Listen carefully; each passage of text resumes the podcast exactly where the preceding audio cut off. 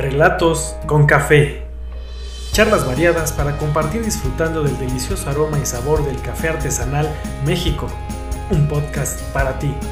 Prepara tu café y acompáñanos. Sigue y comparte los episodios. No nos olvides en Instagram y Facebook. Relatos con café, el podcast de Café Artesanal México.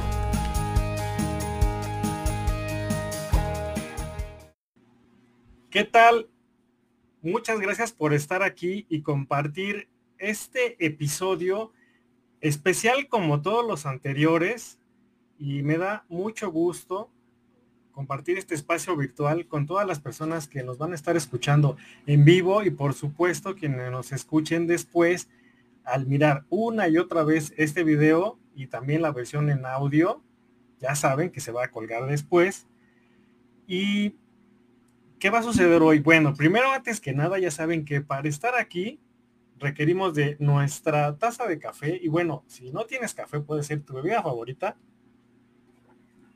para brindar a iniciar este podcast de Relatos con Café, el podcast de Café Artesanal México, con toda la energía que nos da por supuesto el café sin azúcar, sí, porque nosotros recuerden que cuidamos la ingesta de azúcar eh, respecto al café el café no es que sea precisamente algo que nos pueda alterar si no eres sensible a la cafeína o digestivamente, pero bueno, también la cuestión del azúcar, recuerden que pues bueno, no, no pertenece a nuestro cuerpo, en especial la azúcar refinada, entonces así se disfruta el café. Ya saben que el café de Café Artesanal México pues está hecho desde el origen de los caficultores para que ustedes lo puedan disfrutar así.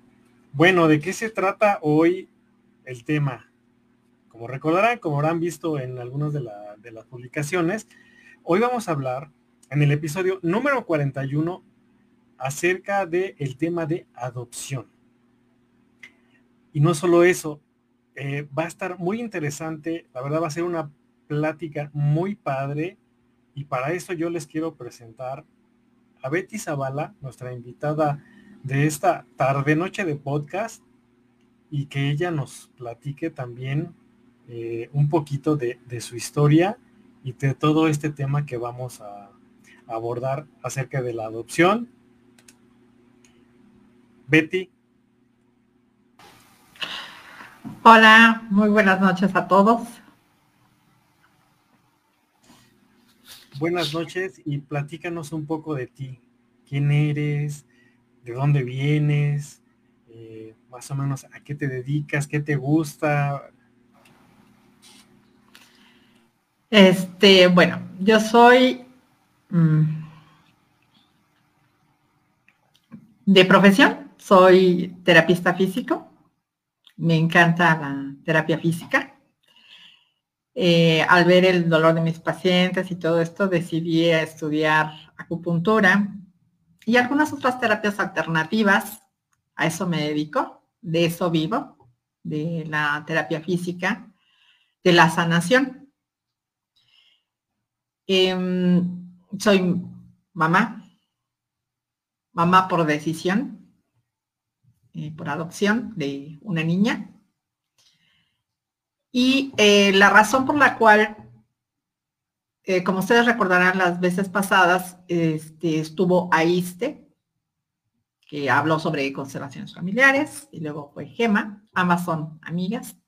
Y yo cedí mi lugar, porque la escucharon mucho que yo había cedido el lugar y había cedido el lugar, porque consideré que todo era un eslabón, todo iba emponado una cosa con la, con la otra. En primera, este habló de constelaciones familiares, que es la sanación de tu linaje eh, paterno y materno. Y después eh, Gema habló sobre este, rituales y medicina ancestral, todas estas cosas. Todo esto va, es un eslabón. Y yo vengo a unir todo esto por medio de un tema que es eh, la adopción, ya que en las eh, constelaciones, todas nuestras familias de nuestros antecesores, pues tuvieron historias que no sabemos de mucha, de mucha índole, ¿no? Desde em, pobreza, violencia, traición, abandono, aborto, dejar hijos, recoger hijos que no eran suyos. Y estas historias, eh, de personas con discapacidad también. Entonces, estas eh, historias a veces pasan de familia a familia por boca y otras veces se queda así. Entonces las constelaciones, pues para eso sirven, para eso sirven para sanar nuestro clan y nuestro linaje. ¿Para qué? Pues para tener una, mejorar la energía, el chi, la vibra, em, cosas buenas para nuestra familia, nuestros, nosotros mismos y nuestros descendientes.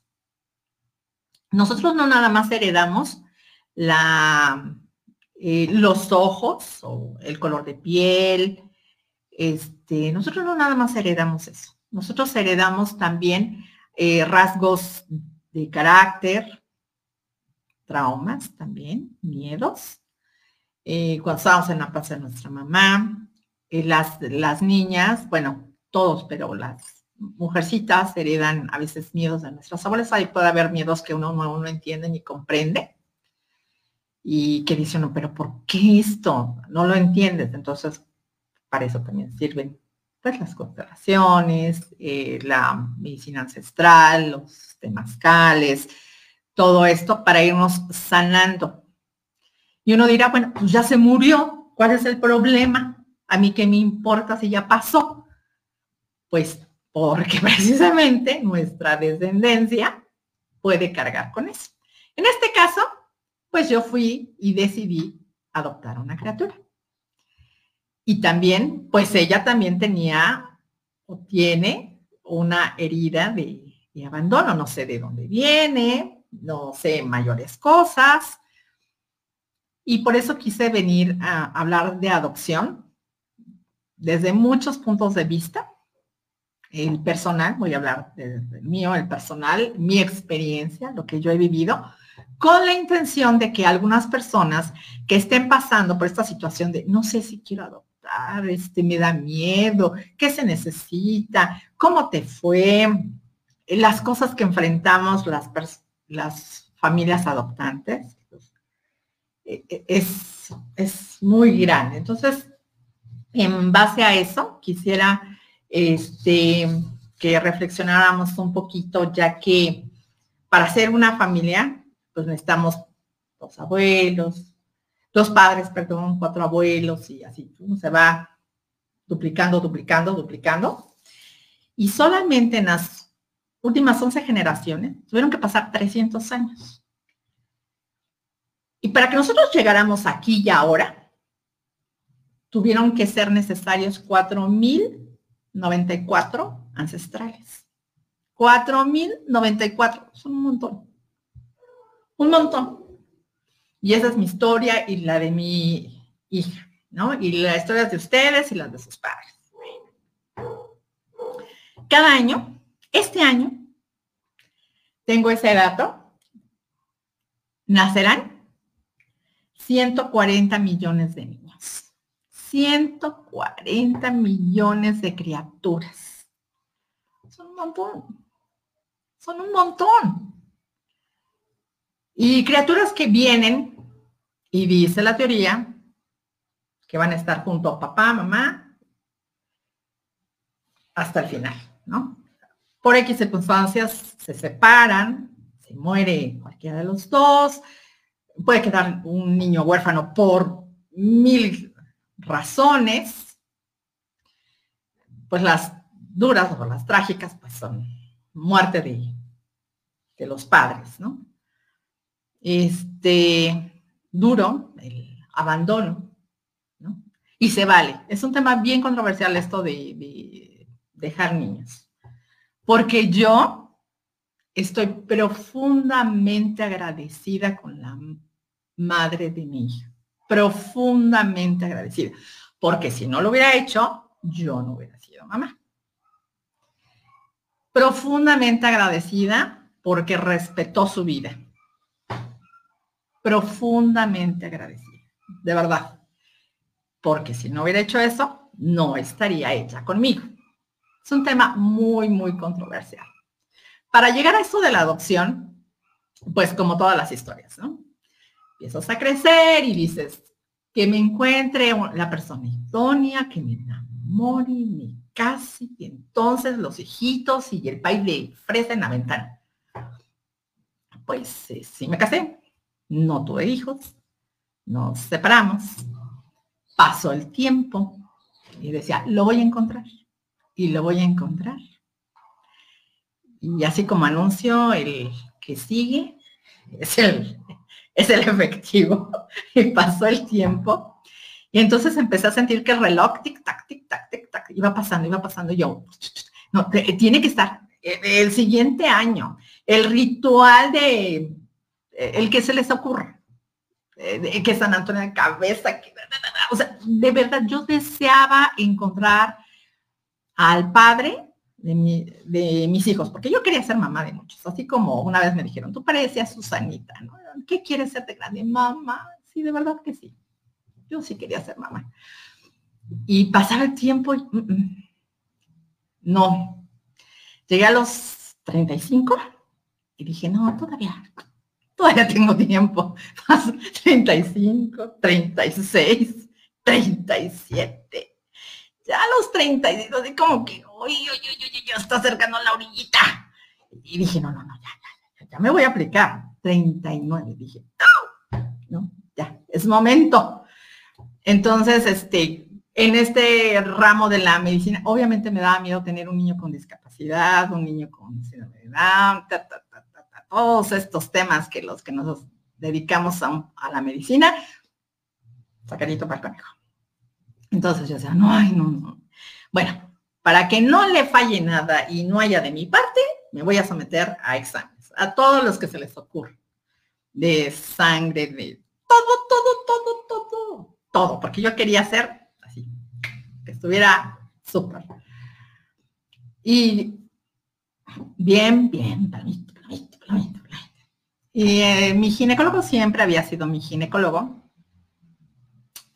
Y me dijo, es que, pues ha pasado mucho tiempo y has tenido parejas y no, no logras embarazarte. O sea, aquí hay algo este, me sales bien en esto. A ver, te voy a mandar a hacer una, no recuerdo en este momento su nombre, pero te ponen un medio de contraste, te inyectan y salió que tenía obstrucción tubaria bilateral. O sea, las dos trompas de falopio estaban tapadas.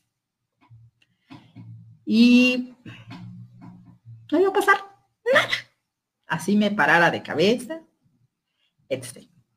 Entonces me dijo el doctor, el tratamiento, pues es largo, pero ya estás en el límite, o sea, ya tienes 38, ya, ya, ya, o sea. Este, dije, ah, no, pues si las destapan por medio de cirugía y no sé qué, me dijo, es que el problema de esto no es garantía. Eh, hay que hacerte un examen para ver qué tanta fibrosis haces y es doloroso, y yo, sí, vamos a, hacerlo. Pero el doctor me hizo un, me dio un punto de vista que él siempre decía que era House. El doctor House era así, muy, así cuando me dijo, tienes tu obstrucción, tu área bilateral.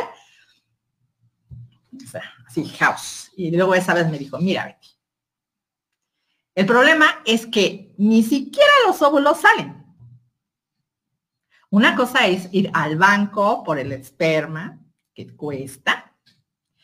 Y, cuando me dijo eso, y yo dije, voy a agarrar así un libro y voy a este, o sea, escoger, este, de acuerdo a las características y todo esto, aunque pueda parecer que es muy atractivo, pues no es tan fácil a la hora que lo vayas a vivir, ¿no?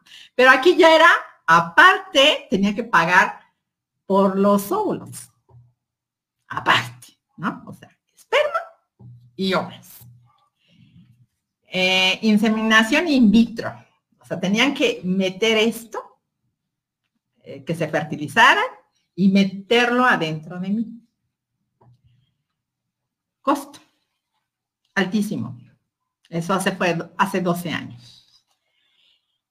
Y dije, ay Dios, como que está un poco caro, ¿verdad? Pero aún así estaba yo dispuesta a lo que fuera.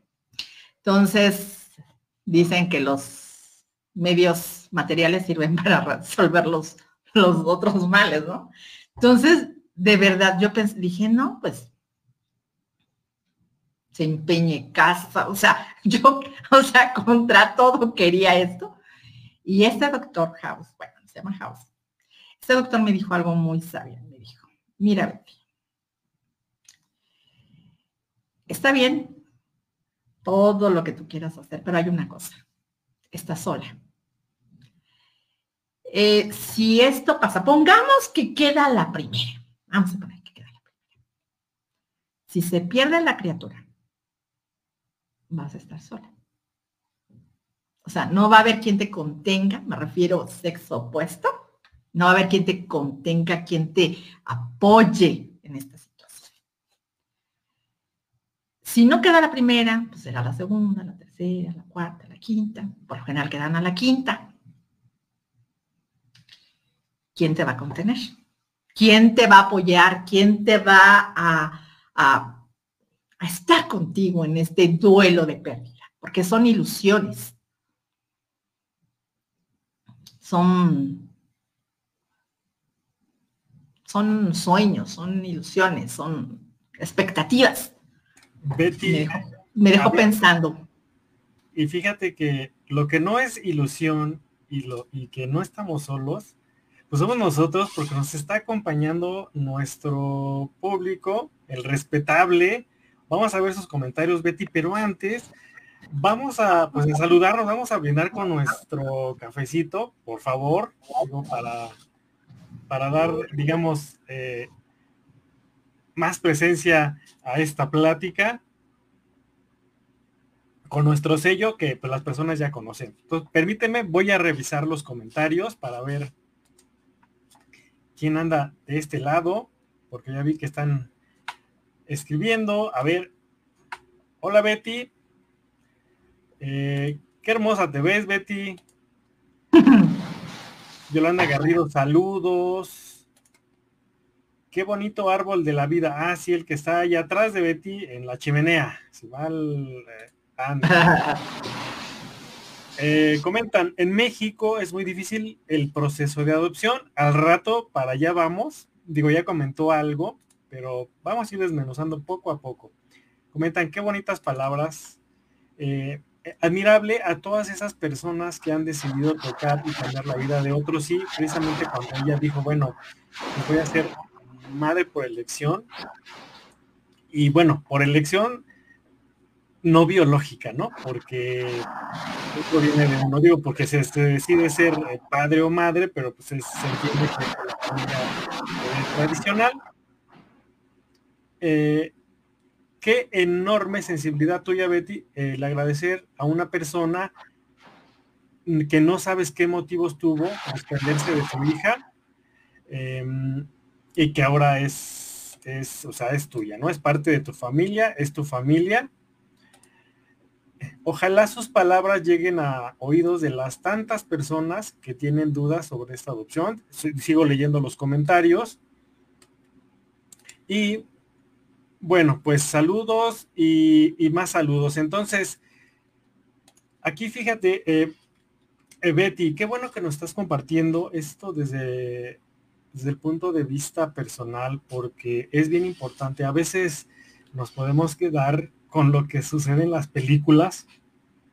El cine, ya saben, ¿no? A veces tan mágico, ¿no? Como siempre.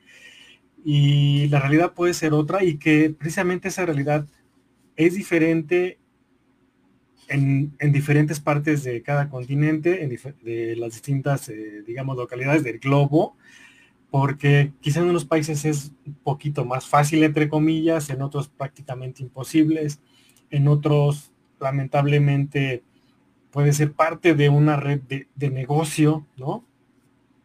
África, o sea, y no, o sea, por muchos, por muchos motivos, ¿no? Quienes, comentaban ella, quien se desprende de un hijo, sea por razones económicas, y quien hace lucro de eso, ¿no? No voy a abordar ese tema, no es el tema de este podcast, pero aquí tratamos de englobar un poquito el contexto, ¿no? Porque estamos hablando del tema de, en este caso, de la adopción, de ser padre o madre por elección, eh, y que no tenga que ver precisamente por la unión eh, física de dos personas, eh, bueno, de las mismas personas, ¿no? Que engendren a ese hijo o hija, y es todo lo que puede haber detrás. Digo, nos podemos quedar súper cortos con un montón de detalles y, y, y demás información, y fíjense, estaba platicando yo con Betty antes de entrar al aire y surgieron temas muy interesantes. De verdad, creo que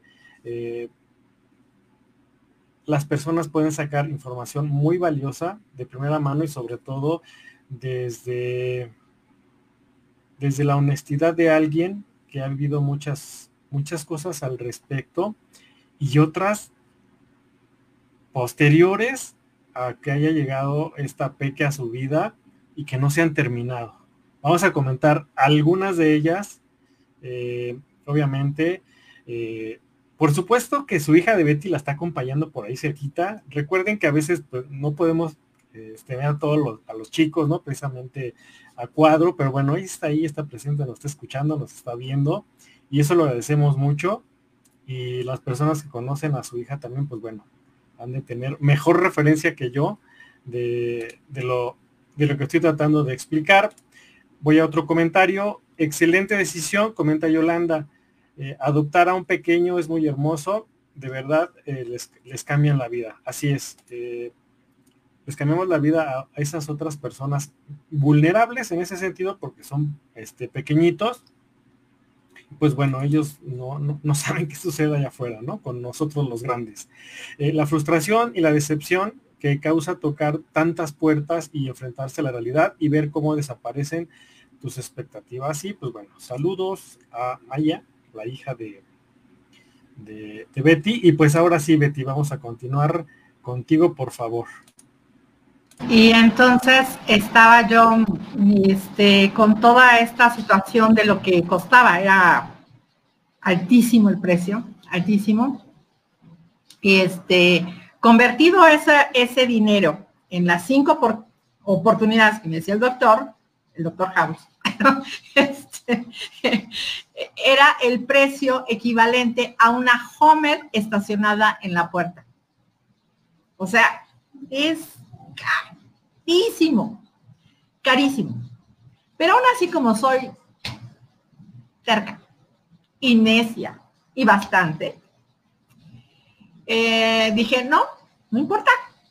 Y en ese tiempo, Ixe Banco tenía un eh, programa para ayudar a mujeres eh, estériles, infértiles, con un préstamo bancario. Casualmente, ¿no, Betty? Por hacer el destino, llegó. De, verdad, porque yo no sabía, sino que fui, pasé por una plaza y había así como que dije, y todo lo que tuviera figurita de hijito con mamá, yo. O sea, el que busca encuentra y Dios dice, camínale para allá. Entonces, vi este anuncio, me metí a preguntar los requisitos y bueno, yo estaba dispuesta a empeñar lo que fuera con tal de lograr eso. Pero Dios no es tonto. bueno, ya lo sabemos, pero entonces él, este, el doctor me dice, te voy a mandar a hacer este examen de sangre porque te vamos a empezar a inyectar medicamentos, o sea, así de una forma brutal, para que produjera muchos óvulos. O sea, me dijo, no te voy a cobrar por sacarte los óvulos para que por lo menos algo sea tu... Y entonces, pero necesito que te hagas este examen de sangre. El examen de sangre, otro, no me acuerdo qué costaba, pero era... Y entonces, eh, llegaron mis pacientes y siempre he sido como muy expresiva con los ojos, aunque estén chiquitos. Siempre he sido muy expresiva. Y me dicen, por los ojos se te ve el arribo de los aviones. Entonces llegan los pacientes. ¿Qué tienes de ti yo?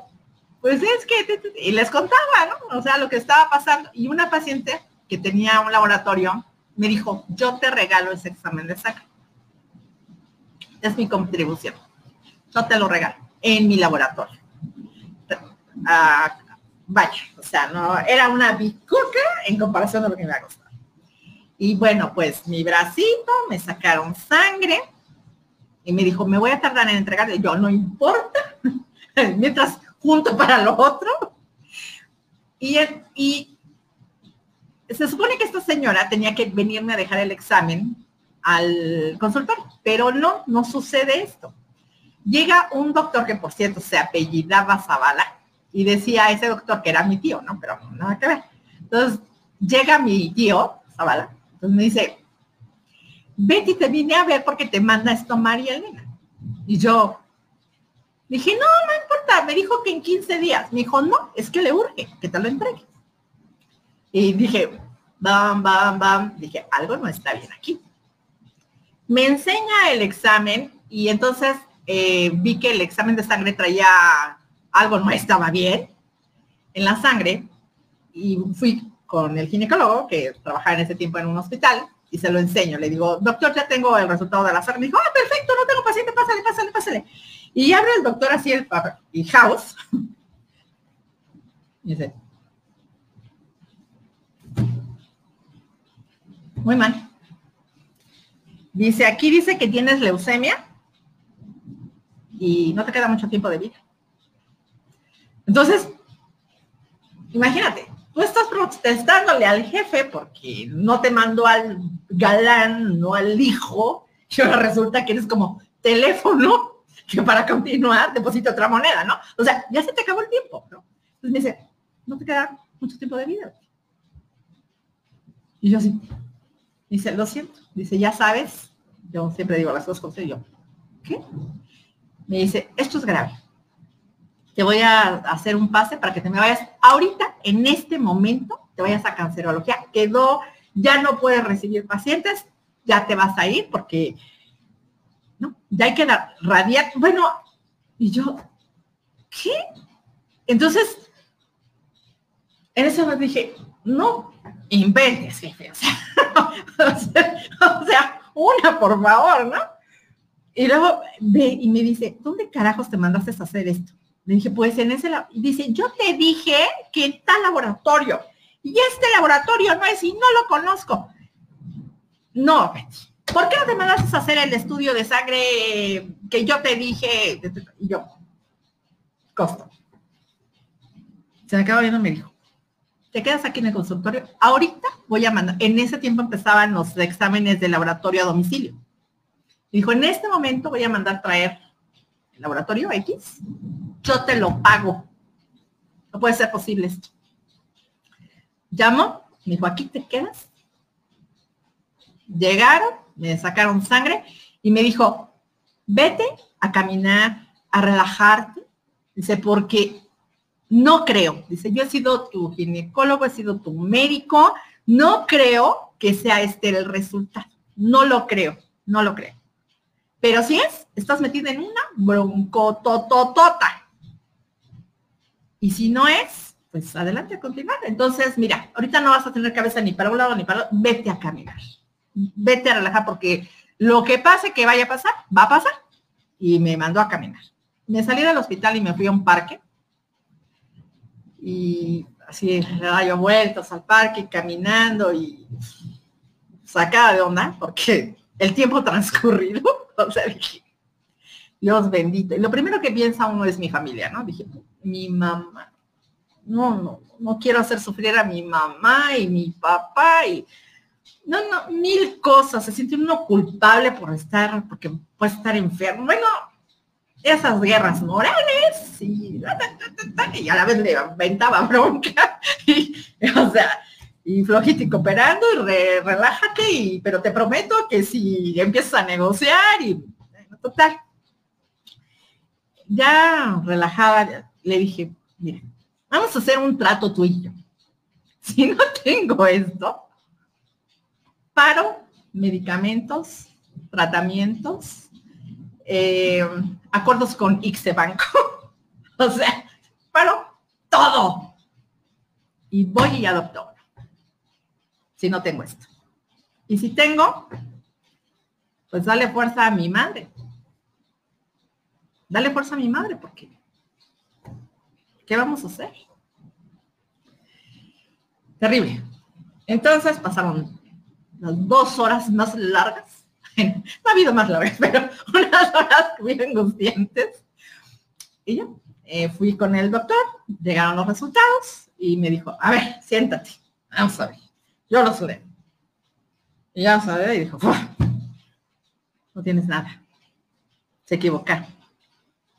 Pero este laboratorio me lo demanda, así que así empezó a inventar a House, empezó a decir que así como, Y yo así, calla. Pero Betty, que no entiendes, que no sé qué, y te veo tan tranquila, que no sé qué. Y dije, ¿sabe qué? Loco, acabo de hacer un trato con el jefe supremo. En ese momento paro todo no me voy a tomar ni el medicamento, no voy a seguir con ningún tratamiento, no quiero saber absolutamente nada de eh, in vitro, medicamentos, este, hormona, no quiero saber absolutamente nada. Yo llegué a un acuerdo con él y le dije que ya los hay hechos, ¿verdad? Voy por él. Y me dice, ¿cómo? ¿Estás total y absolutamente segura de lo que estás? Sí, sí, estoy totalmente y absolutamente segura de lo que estoy diciendo. Me dice, Betty, ve la edad que tienes Tienes casi 39. Estás soltera. No tienes pareja. O sea, ni siquiera estás en unión libre, rejuntada. Y, y perdóname, Betty, ya sabes cómo soy. Pero solamente se los dan a personas casadas. Casadas y, o sea, hombre, mujer y que tengan un bien inmueble, no sé qué. Dice, bueno, yo sé que eso puedes cubrirlo, pero tienen que estar casados y no se permite, no te va a ser fácil. Y, y empezó, ah, claro, a expresar todo esto que él estaba viviendo conmigo. Y, yo sé. Ok. Me dice, ¿tienes algo más que decir? Dije, mire, doctor, no hacer una cosa. Ya están hechos y están en algún lado. Están en las casas hogar. Y que yo recuerde, doctor, no hay en ninguna parte de la Constitución que diga mujer de tal edad, soltera, no tiene derecho a ser madre. Y si usted ahorita me saca la Constitución y me dice en qué parte de la Constitución, para. Pero que yo recuerde, no hay ninguno. Tengo derecho por ser hija de la creación, por ser ser humano, por ser habitante de esta tierra. Tengo derecho y lo voy a exigir. Y en ninguna parte de la Constitución mexicana, que yo sepa, dice eso. Entonces voy a pelear por mi derecho divino, mi derecho de habitante de la tierra y mi derecho como mexicana. Y me salí. Así con esa convicción de que no sé cómo, pero a ver, a ver quién se me pone enfrente para rebatirme lo que yo estaba segura de que por eso iba, ¿no? Y ahí empezó mi peregrinaje como pelota. Iba, fui a muchas casas hogar y me enfrenté precisamente a estas tres cosas, ¿no? Edad, 38, casi 39. Mm, señor, pues usted ya debería de estar con sus hijos en la secundaria, ¿eh? Ya, ya. ¿Qué hace aquí? O sea, usted ya debería, ¿qué hace? Y así yo, tranquila, tranquila. y yo, bueno, pues ni modo, le dije, aquí estoy, aún con esa edad, aquí estoy. Pues ya empezó mal. Este, estado civil, soltero. Y con eso, no, no, no, y con eso quiere a usted adoptar y no, y sobre todo el Estado civil, creo que les valía gorro mi edad, pero el Estado civil así como, o sea, porque decían, y tienen razón, la familia es la base de la sociedad, pero que una mujer soltera vaya a soltar esto es así como que, no, por Dios santo, esto no se puede hacer, esto no, es terrible. Así es. Discriminativo. Exacto. Y eso pues son de las injusticias que luego en teoría se supone que no debe de haber, pero existen. Así es. Pero hablando de familia, vamos a continuar checando los comentarios, Betty, y pues voy, voy para allá.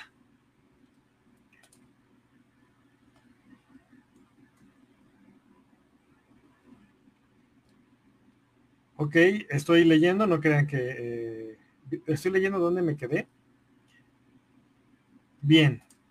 Comentan, ¿cómo es la reacción de tu hija al saber que es adoptada?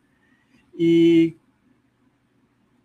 que la nena lo conteste, se puede Betty, bueno, podemos escuchar, bueno, si Betty lo permite, por supuesto, la voz de su hija. Eh, recuerden que no podemos presentarla a cuadro, también por respeto a, ella. Eh, y eh, dicen, ya tuve una amiga que su proceso de adopción duró cinco años y finalmente lo logró en San Luis Potosí. Pero el proceso de adaptación de su hija de cuatro años, edad que tenía al momento de la adopción, fue muy complicado y estuvieron ambas en terapia psicológica para lograr la integración de la una con la otra. También comenta aquí Manuel, adopción un paso a dar con mucha conciencia, efectivamente, ¿no? Porque si para ser padre, bueno, en teoría se supone que lo hace uno con conciencia o debería de hacerlo, pues adoptar pues es como que el doble o triple, ¿no? De repensar. Eso es que debe ser madre, sí, de todo lo que está comentando Betty, y solo es la punta del iceberg, nada más que se enteren de todo lo demás que ella nos va a compartir. Eh, aplausos y pues muchas gracias Betty también, por cierto. En otros países es más fácil la adopción, como en Estados Unidos, sí, les comentaba, pues no en todos, este, es sencillo y a veces, como les comentaba, es fácil entre comillas, ¿no? O uno cree que es fácil, ¿no? También tienen un montón de, requisitos a cubrir allá.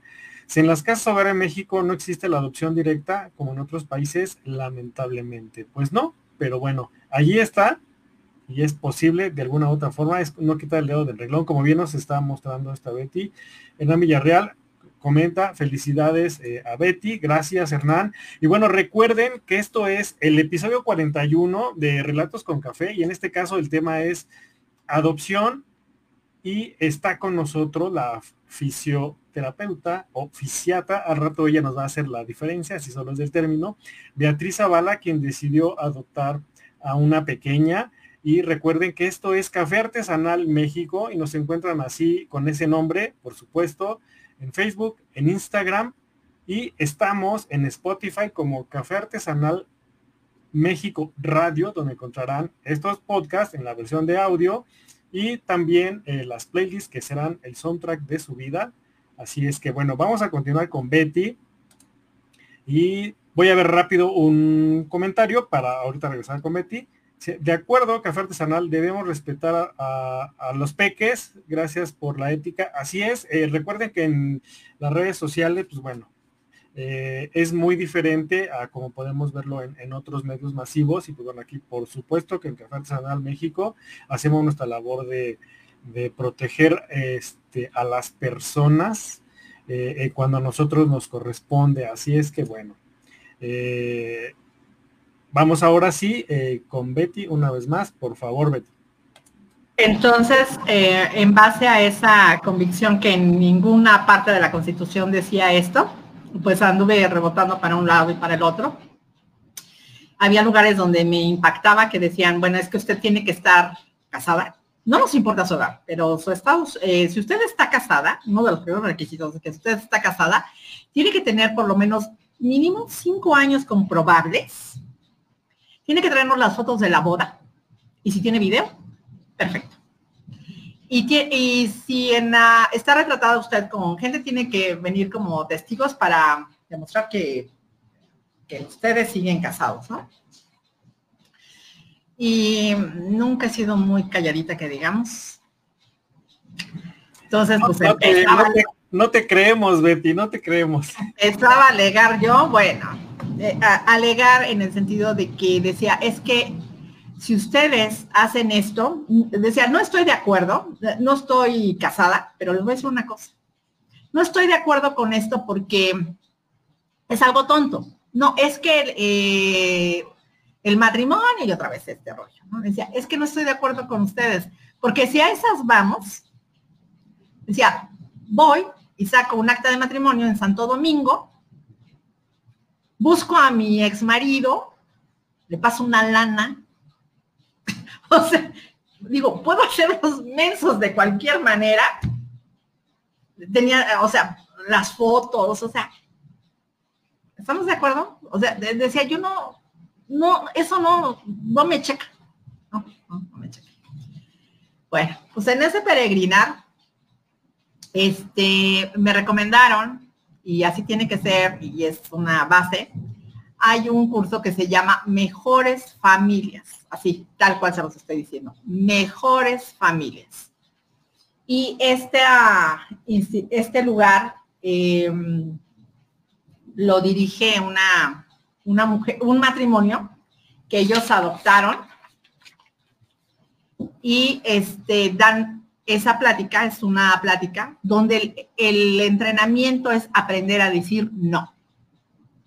No. ¿Por qué? Porque precisamente en tu hambre de querer adoptar un hijo eh, pueden suceder mil cosas. Como yo andaba platicando y diciendo todo lo que me estaba pasando, entonces la gente decía, no hombre, mira, vete por la carretera como si fueras a Chiapas y ahí están así, traen a los niños como si fueran plátanos. No me consta ni fui, pero no sé. Y, están haciendo a orilla de la carretera y ofreciendo niños.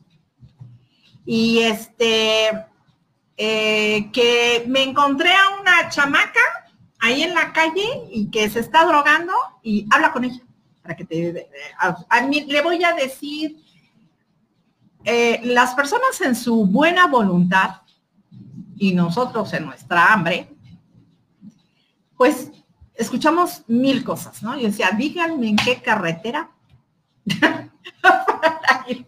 ¿No? Entonces, eh, precisamente en este curso de mejores familias, pues es todo esto. ¿Qué hago si alguien viene y me dejan así como a pam ahí en la puerta? ¿No? O sea, porque me pueden acusar de, de, de que yo me lo robé, ¿Qué pasa si alguien, sabes qué, yo no quiero a mi bebé? O sea, todo esto, eh, eh, todo esto, hablan contigo, cuál es el procedimiento, qué, eh, qué es lo que tienes que hacer. las adopciones directas sí, sí existen, donde la madre dice yo, la de tal, ah, doy en adopción a mi hijo y se da ante todo, sí existe. Estas eh, cuestiones, sobre todo se escucha mucho de mm, que alguien dice, yo no quiero a mi bebé. Y entonces, oye, ahí hay uno, ¿no? Entonces, tú tienes derecho, la mamá tiene derecho a recibir atención médica. Entonces, ¿cómo tendrías que cuidar a ese bebé? Pues como, como ser tuyo, ¿verdad? Entonces, darle, proveerle de, alimentos, medicamentos, eh, el ginecólogo, el pediatra, o sea, todo lo que sea necesario. Aquí en México no existe, como en Estados Unidos, estos que le dicen eh, vientre de alquiler. No existe. Entonces, decía esta mujer que se llama Aurora, decía, si la mamá decide no dar a la criatura, está en su derecho. O sea, porque no hay una ley que proteja a uno al otro, ¿no? Entonces, esto pues también es, puede ser doloroso y, no puede uno tampoco decir, ay, me dieron la cara. No, bueno, pues si la mamá dice, no tengo ni para comer y ahora me van a dar un medicamento y todo esto para que mi criatura nazca, a fin de cuentas ayudamos a una criatura, ¿verdad? A que nazca bien. Si va a ser para ti, o sea, tenemos derecho a pedir que si viene el niño con, o sea, bien, el examen de, del cordón umbilical, Todas estas cosas, porque eh, tu primer derecho a ti como futura madre es decir, no, no, no, esto no, acepto, no, porque estás en tu derecho. Bueno, entonces, pues este curso me sirvió muchísimo y dije, no voy a ir a la carretera a buscar niños plátano. no voy a hacer eso.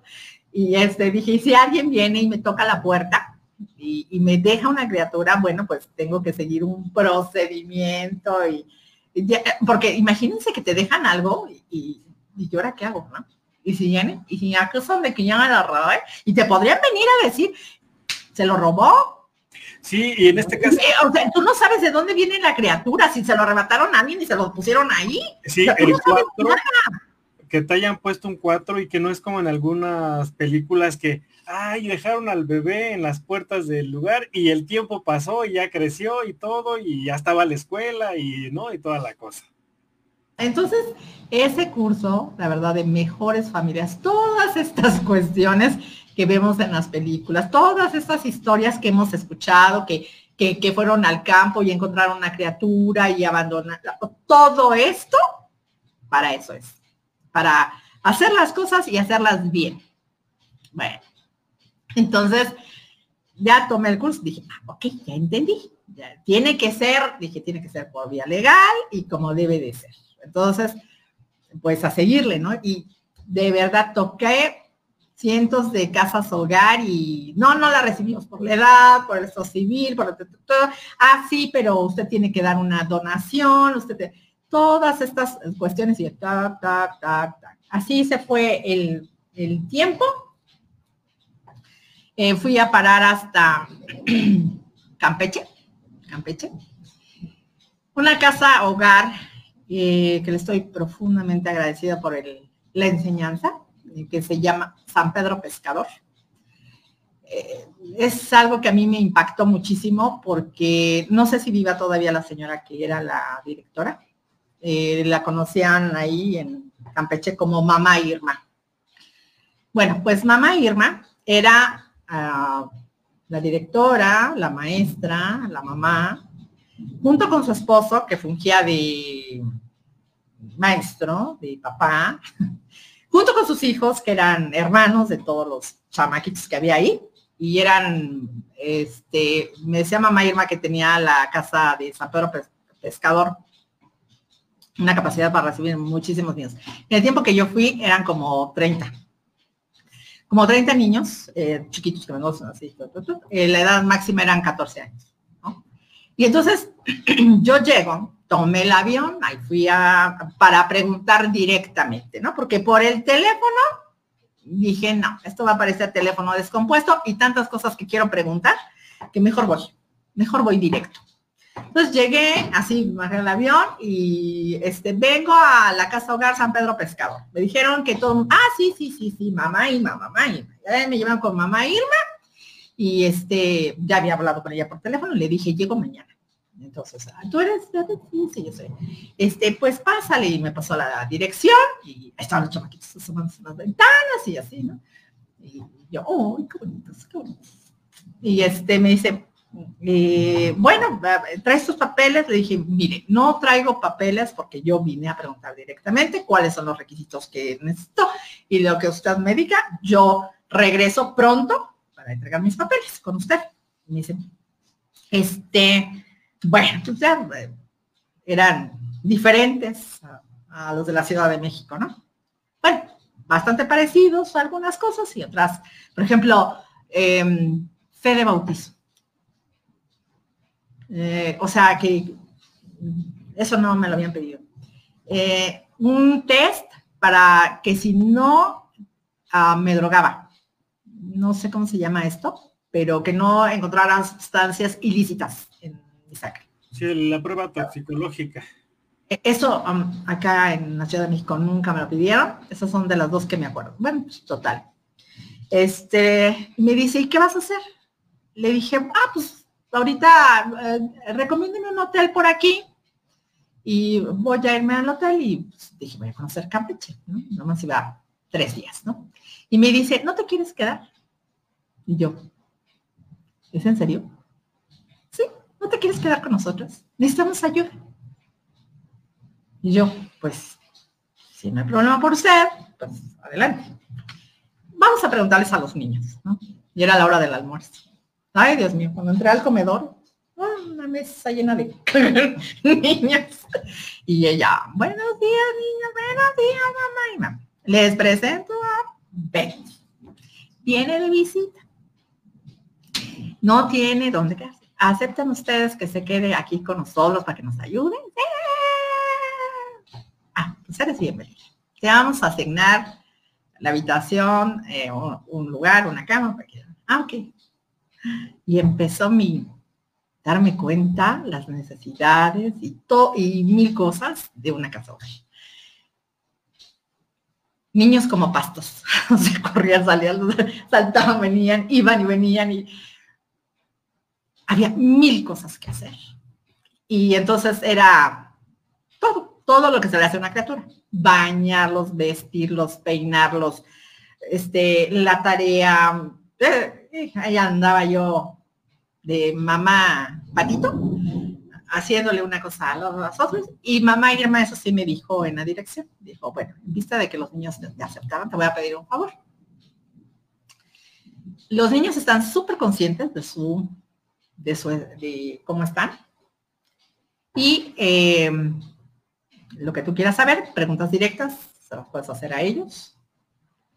Y ellos te van a hacer preguntas directas, los he enseñado, porque con amor, mi principio para educarlos aquí es amor y verdad, para sacarlos adelante. ¿Ok? No comprendí la dimensión de lo que me estaba diciendo, ¿no? Amor y verdad. Puede parecer muy simple, pero... Ok.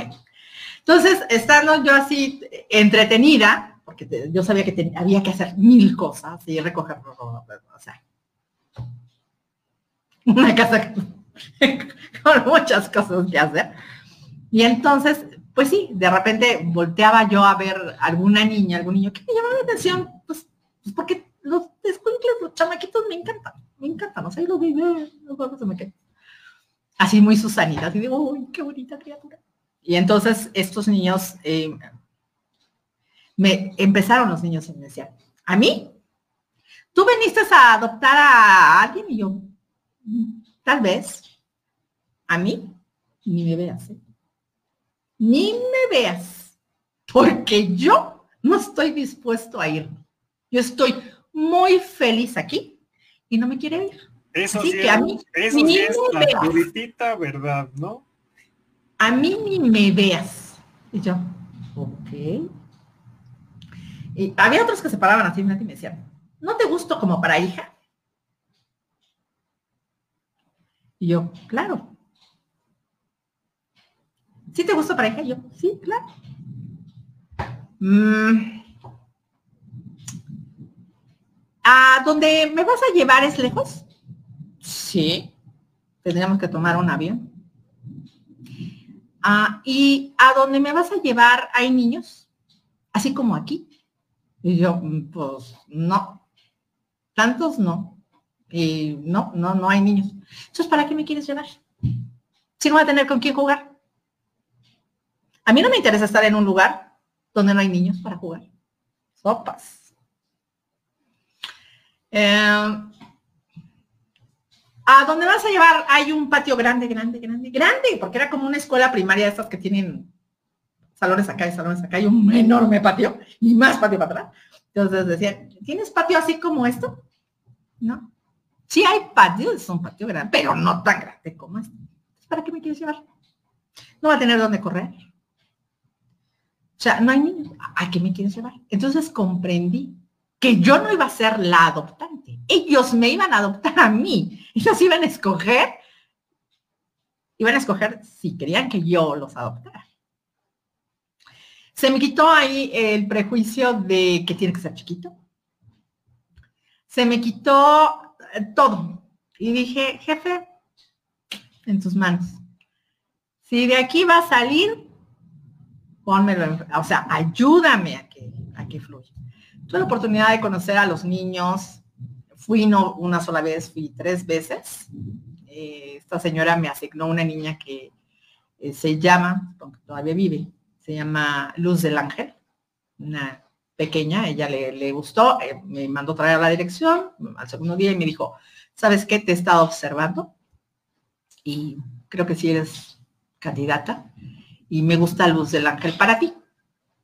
Y yo, ay, niñita chiquita que... Sí. Eh, convive con ella, vamos a ver cómo interactúan las dos. Ok. Entonces, este, pero los niños pues demandan atención, ¿no? O sea, entonces te pegan así como, o sea, quieren jugar, ¿no? O sea, ellos quieren jugar y vamos a jugar fútbol y vamos a jugar esto y vamos a jugar el otro. Y, y mira, y nada, así, ¿no? Y, y, pues por más que le quisiera hacer caso solo a Luz del Ángel, pues no podía, ¿verdad? Pero a Luz del Ángel se dio cuenta que, que, la veía. Y entonces empezó, mamá, mamá, mamá, mamá, y así. Y la cargaba yo y los otros, es que mira, no, bájate luz del ángel, que no sé qué. Y ella, no, no, o sea, quítense, es mía, ¿no? No, luz del ángel, vamos a jugar con los demás. Y así. Por eso fui tres veces. Bueno, eh, pero muchas historias de los niños y eh, hay una que, que, yo recuerdo y me, todavía me impacta esta criatura. Un niño, este, unos ojos espectaculares, y se acercó este niño y estábamos platicando, no recuerdo, ah, ya me acordé, estaba arrullando a luz del ángel y estaba yo así de, así estaba yo con la criatura y entonces este niño se acercó y me dijo, esa canción me la cantaba mi mamá. Entonces, ok, qué bueno que la recuerdes. Sí, mi mamá me la cantaba. puedes decir, o sea, yo, yo, ¿cuánto tiempo tienes aquí? Como dos años. ¿Te gusta estar aquí? Sí, mamá Irma nos cuida. Y estábamos así medio empezando a platicar cuando llega un chamaquito chiquito y le pega la paz así. Y yo, Oye, no le pegues. ¿Qué te pasa? No te está haciendo nada. ¿Por qué le pegas? Y el niño le pega. Y resultó ser, cuando le dije, oye, ¿por qué te pega? Este, es que este. Le digo, ¿pero por qué te pega? Es que es mi hermanito. dije, ah, es tu hermanito. Sí, este, todavía que lo saqué del vientre, todavía que yo lo vine a hacer, dice, este me pega. Dije, a ver, a ver, ¿cómo? Dije, ¿cuántos años tienes? Dijo, seis. A, ver, no entiendo. A ver, vamos a sentarnos, platícame, platícame. Dijo, es que mi mamá, digo, sí, a ver, platícame. Dice, es que, si usted sabe, eh, conoce las piedras, las piedras. Sí, el crack. Ah, no. O sea, sí sé qué es, pero no, no lo conozco. Pues mi mamá crack. Y se embarazó de este. Dice, estaba en la hamaca. Si yo estaba jugando. Y oí como que algo se rompió. Fui y me asomé. Dice, y de aquí abajo, de aquí abajo le salía agüita. Agüita. Dice, y mi mamá se hacía así, así, así. Dice, pero mi mamá estaba con los ojos cerrados. Ya, luego, ¿qué hiciste? ¿Cuántos años tenías? Seis. O sea, ¿cuántos años tienes ahorita? Seis. ¿Cuántos años tenías? Estaba más chiquito. Así, los son seis. Pon tú que haya pasado, ¿cuánto les gusta? ¿Tres? ¿Casi cuatro años? Era un niño. Un niño. Dice, y vi que algo le salía. Y me asomé y vi la cabeza de este. Y yo, estaba coronando. ¿Le viste esto de aquí? Sí, eso, eso le vi. Eso le vi. Y mi mamá, dice, mi mamá sí, con los ojos cerrados. Y mamá le hacía así. Sí, entonces yo me preparé para decir. Dice, y de repente que saliste. Y dice, lo agarré así con mis manos. Y me dijo niño, no tengo palabras para decirte lo que yo sentí al recibir a mi hermano yo recibía. Y yo así. Y dije, este me lo llevo. Este va a ser médico. o sea, yo, yo, yo, yo dije, esta criatura, no, este me lo llevo. Este es mío. Y digo, ¿y qué hiciste? O sea, me dice, pues este, algo me dijo que yo tenía que cortarle eso que sale de aquí. Dice, y entonces me salí a la calle a romper una botella, viste, para cortarle, dice, porque no encontré un cuchillo, no alcanzaba yo. Y dije, con una botella la rompo y le corto. Imagínense nada más, a esa edad, instinto. O sea, y yo, wow.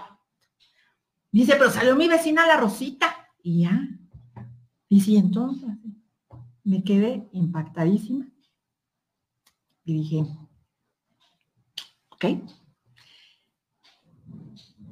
no sabía yo dije, no, pues ya no va a llevar uno, va a llevar, se va a llevar dos.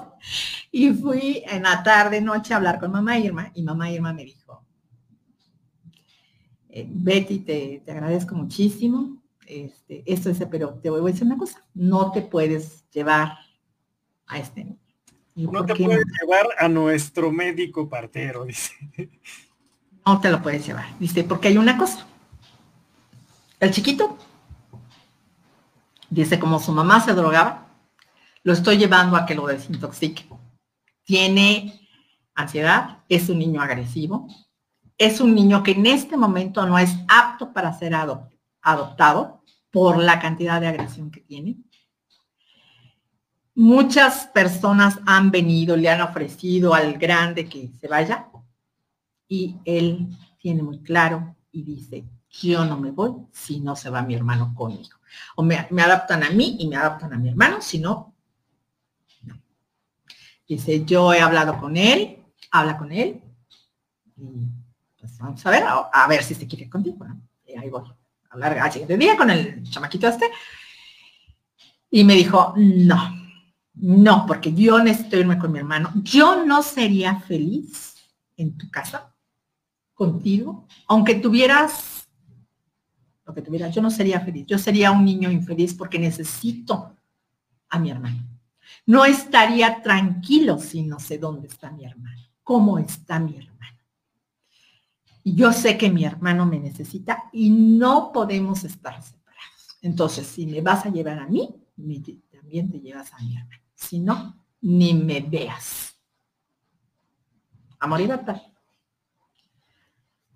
Y dije, es que mamá Irma,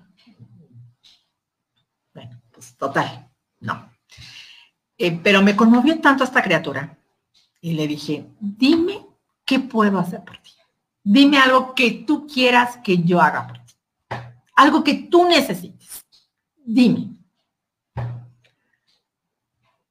Yo pensé, o sea, no sé qué pensé, pero lo que me dijo nunca me pasó por la cabeza. Y me dijo, ¿sabes tú qué es un acta de nacimiento? Seis años. Yo, sí. Fíjate que en donde yo nací, Aquí, mamá Irma me manda a la escuela, pero no tengo el acta de nacimiento. Entonces es como si no existiera. Y mamá Irma no puede ir por mi acta de nacimiento. Y yo estoy yendo a la escuela. ¿Y cómo me van a dar mis papeles si yo no tengo el acta de nacimiento? No podrías ir a mi pueblo por mi acta de nacimiento. Para que yo sea alguien en la vida porque si no, no me van a dar mis papeles. ¿Está? O sea, seis años. Yo. Ok. Ahí voy con mamá Irma. Mamá Irma me dijo, sí, Betty, está en un poblado, no te preocupes, se está haciendo, hay que, ya se mandó a buscar en la iglesia, y bueno, todos estos rollos.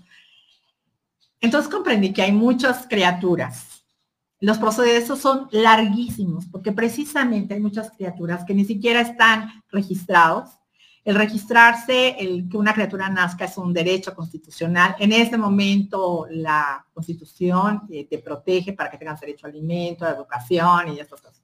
Y estas criaturas, hay criaturas en estos lugares que no tienen el acta de nacimiento y pues hay que hacerles todo un proceso y de que se destraban, y entonces, ese es una. Luz del ángel no me fue dada porque yo estaba haciendo mi proceso, pero resulta ser que eh, los cuando tú dejas una criatura, el primero que tiene derecho son los papás, ¿no? O sea, buscan al papá. Y si el papá se fue de mojado, vamos a buscar, ¿dónde está? En Wisconsin. Ahí andan buscando. Hay un tiempo, claro, ¿verdad? No, no lo encontramos los abuelos. Mm, o ya se murió, no, ¿sabe qué? No, ya estoy muy grande, no lo quiero, no me interesa, no, nada, ¿no? Yo ya crié a los míos.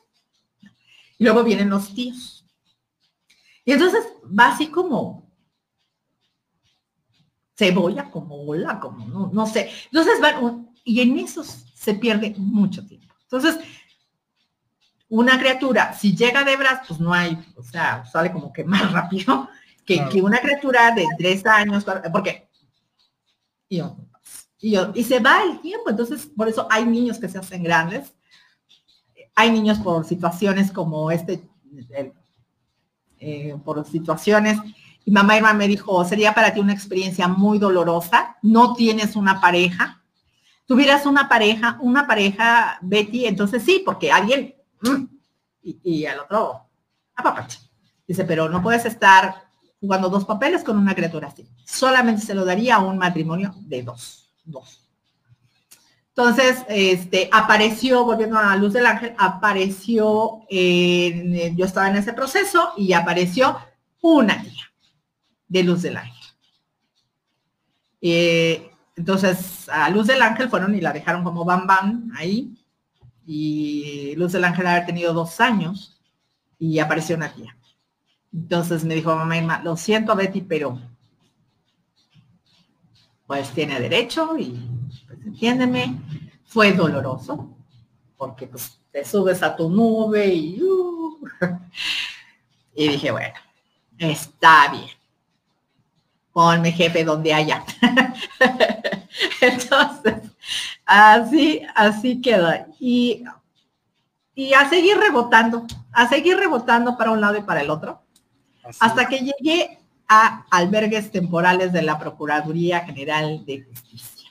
Permíteme, Betty, antes de que abordemos ese tema de ese tipo de sitios, eh, los, para revisar los comentarios, la verdad todo lo que estás platicando es muy interesante, de mucho valor también. Y digo, si se dan cuenta, no he intervenido mucho porque Betty nos está hablando desde esa experiencia personal y todo ese camino. A veces no nos imaginamos eh, todas las historias que se juntan, ¿no? Y, que precisamente no tienen un final feliz para quien está buscando eh, ser padre o madre de, un peque. Y cómo es que Betty también, ella en, ese, en esa búsqueda, pues empatizó con muchos, ¿no? Y cómo también ellos desde su desde su posición, pues también, digamos, no rechazaban, pero ellos decían, ¿sabes qué? Pues yo quiero esto, ¿no? Este, así que tú serás el adulto, pero yo quiero esto, ¿no? Y, pues esto no va a caminar, pero eso también tiene que ver precisamente gracias a la grandísima labor de, de mamá Irma y por supuesto su esposo, sus hijos, y esa premisa de, y esa premisa de amor y verdad, eh, que la verdad es, yo que, creo que muchos aquí se las van a tatuar en la mente porque con esas dos palabras podría caminar el mundo en muchos sentidos. O sea, no vayamos más lejos. Y pues un niño que es lo que necesita, el amor y la verdad, ¿no? En pocas, así que en pocas palabras, y para muchos puede ser demasiado como adultos de proporcionarlo y ellos como peques recibirlo, ¿no? Entonces, son palabras fuertes, de verdad, son dos pilares enormes que a ver nosotros o quien tenga hijos o no, sobrinos, primos, eh, o en el trabajo, en tu vida normal, adopten esos dos pilares. Adóptenlos. Y es la enseñanza de mamá Irma donde quiera que esté. Y voy ahora sí a los comentarios. Permíteme ver rápido en dónde me quedé para tratar de ponerme al día. Ok. Aquí comentan, eh, conozco un caso así eh, que lo dejaron sin ninguna consideración y que ahora tengo una amiga que ahora es una feliz mamá, ¿no? Esto cuando estabas platicando que pues bueno, a los niños los, abandonan como si fueran este otro tipo de, pues no sé, de objetos, ¿no? Y eso la verdad son palabras muy fuertes. Eh, Manuel, el deseo de ser madre no tiene límites cuando realmente se desea con todo el alma y la adopción es una excelente opción, sin duda. Y no solo es el trámite en sí, ah, voy a adoptar, ¿no? Todo lo que hay, no solo detrás, sino hacia adelante, que es incierto, desconocido y es camino a ciegas. Literal, la misión de Betty en esta vida es ser madre, lo cual se agradece y se aplaude. Por supuesto que sí, aplaudimos todos a Betty. Eh, Daniel Planas, eh, qué gusto que estás aquí por aquí, eh, dándote una vuelta en este podcast. Amor y verdad qué interesante. Así es justo lo que estábamos apuntando, eh, esos dos pilares que deberemos de, tomarlos en cuenta en nuestra vida diaria. Yeretzin, Gema, por cierto, saludos, ¿no? A nuestra invitada del podcast del episodio número 40. Conozco personalmente a Betty y admiro totalmente su rol como madre, la gran labor que hace con la educación que imparte con Maya. Y es excelente para compartir su sabiduría. Te queremos mucho, Betty. Gracias, eh, Gema. Eh, igual, Daniel, impresionante historia. Sí, y las que está contando, por eso sea, todas las que se van engarzando y que, bueno, yo creo que ha de tener un buen día. Cuatro me quedé. No, pues todos, ¿eh? O sea, literal. Y quien vuelva a escuchar este podcast, quien lo vea, quien lo comparta, por favor, compartan el podcast. Recuerden que estos mensajes que tenemos en Relatos con Café es para que lleguen a muchas, muchas personas. Quizá alguien debe de escuchar algo que le sirva en su vida. Eh, posiblemente esté aquí. Y sobre todo, como siempre les repito, no se queden solo con lo que hay aquí, investiguen, busquen las fuentes razonables, creen su propio criterio y nosotros con mucho gusto compartimos desde la experiencia esto que en ese caso eh, está compartiendo Betty. Por allí estamos viendo a su razón de ser de Betty. Ya el qué impresionante. Así es. Aplausos. Y sobre todo, Betty a propósito que está por allí Maya, que ya se fue, y saludos a Maya, por cierto. En este momento, ¿cómo, cómo llega Maya finalmente? ¿Cómo fue esa, digamos, esa ruleta final en el que te toca y dicen, Betty, este foquito, al parecer, este, ya es para ti? Entonces fue toda una toda una historia en ese rebotadero. Y por eso llegué a albergues temporales de la Procuraduría General de Justicia. Ahí me aceptaron con mi edad, mi estado civil. Em, en muchos lugares decían, ah, sí, deje sus papeles, nosotros le avisamos. Y a cada lugar donde yo dejaba los papeles, yo decía, les pido de la manera más atenta, tengan eh, díganme las cosas como son. ¿Sabes qué? No. No pasaste, no eres candidata. Díganlo. Porque estar con una ilusión, con algo que tal vez va a pasar, es desgastante, doloroso, angustiante, y estás haciendo nubes. Y en cambio, sí, ¿sabe qué? No, es mejor. Y claro, no se preocupe, aquí le vamos a decir. Y sucedió que en ese rebotadero, yo ya estaba hasta el gorro, hasta el gorro ya, de, tanto, tanto estar rebotando, que un día le dije, mamá, ¿sabes qué? Este, era lunes. Mi mamá me dijo, esos ojos los conozco y tú estás planeando algo. Dije, sí, ya estoy hasta acá, ya estoy hasta el gorro. ¿Y sabes qué voy a hacer? Le dije, este, a ver, enséñame la agenda de pacientes. No hay pacientes. Le dije, ¿sabes qué voy a hacer ahorita? Este, me voy a ir ahorita a los pinos. Y me dice, ¿a dónde? A los pinos. ¿Qué vas a ir hacer a los pinos? Voy a ir a hablar con Felipe Calderón. Voy a decirle que ya estoy hasta. Ya me cansé de estar para un lado y para el otro. No es justo. He visto muchas cosas en todos estos meses y yo creo que alguien tiene que abrir la bocota. Y mamá, ay hijita, pues yo creo que te has de sentir muy mal, pero bueno, que Dios te acompañe. o sea, me dio el avión, ¿no? Así como que dijo, no, no, creo que lo haga. Me subí a mi auto y mm, me fui manejando todo periférico. Y fui acompañada de, en ese tiempo estaba yo en un coro, y fui, fui con música de Mozart a todo volumen y cantando en el periférico. Y llegué a, la residencia oficial de Los Pinos, por suerte, estaban, entré por Chivatito, por atrás. Y en, por suerte, jefe salió. Y, este, había una reunión. Y en ese tiempo mi coche era nuevo, chiquito, era nuevo. Entonces, así vi que estaban entrando, aquí me estaciono. Dije, ¿está nuevo? Y yo así como, muy en actitud de, yo vengo a ver a Felipe Calderón. yo sabía que tarde o temprano me iban a detener, ¿no? Y, pasaban coches y así. Y pues yo decía, por favor, por favor, hazlo ciego, hazlo ciego. Y otro cachetito.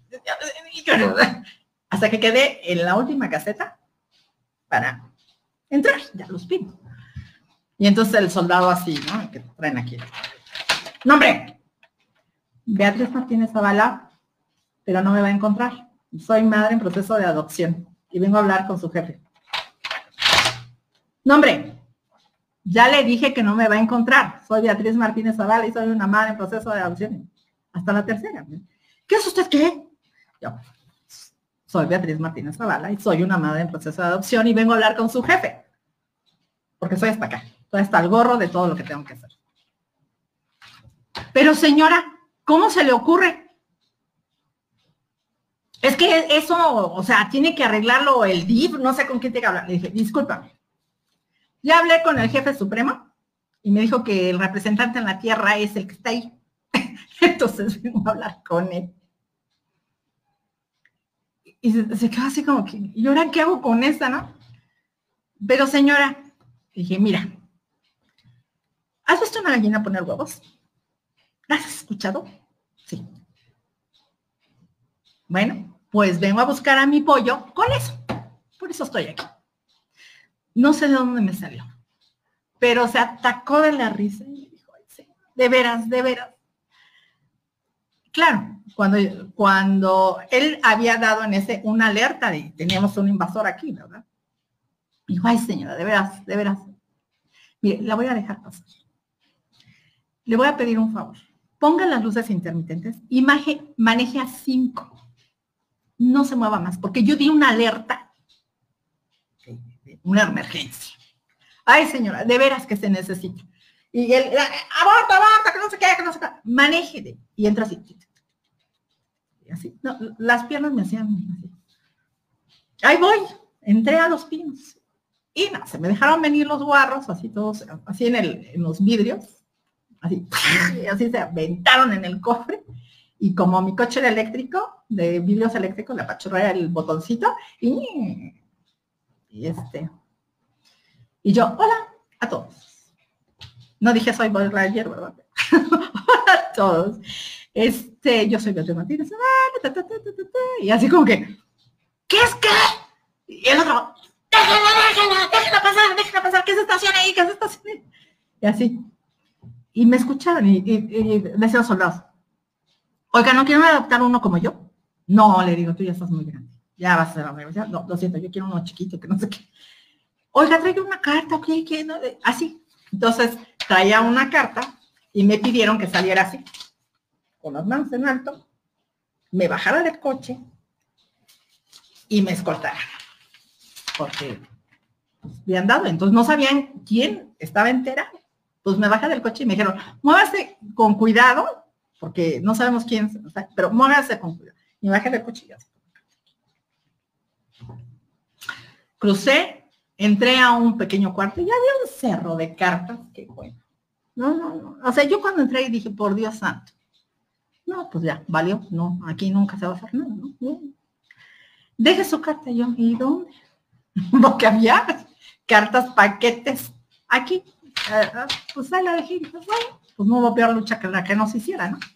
Y se asomó el que me detuvo en la puerta y dijo, la carta de la señora, ¿dónde está?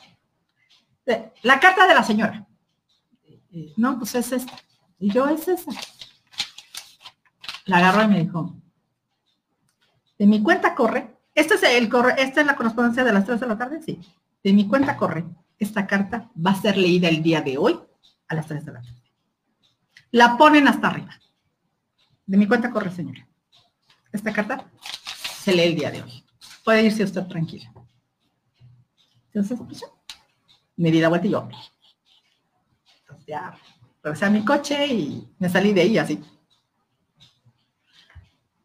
estresadísima. Y ahora me acuerdo y digo, de veras, o sea, estaba yo quick.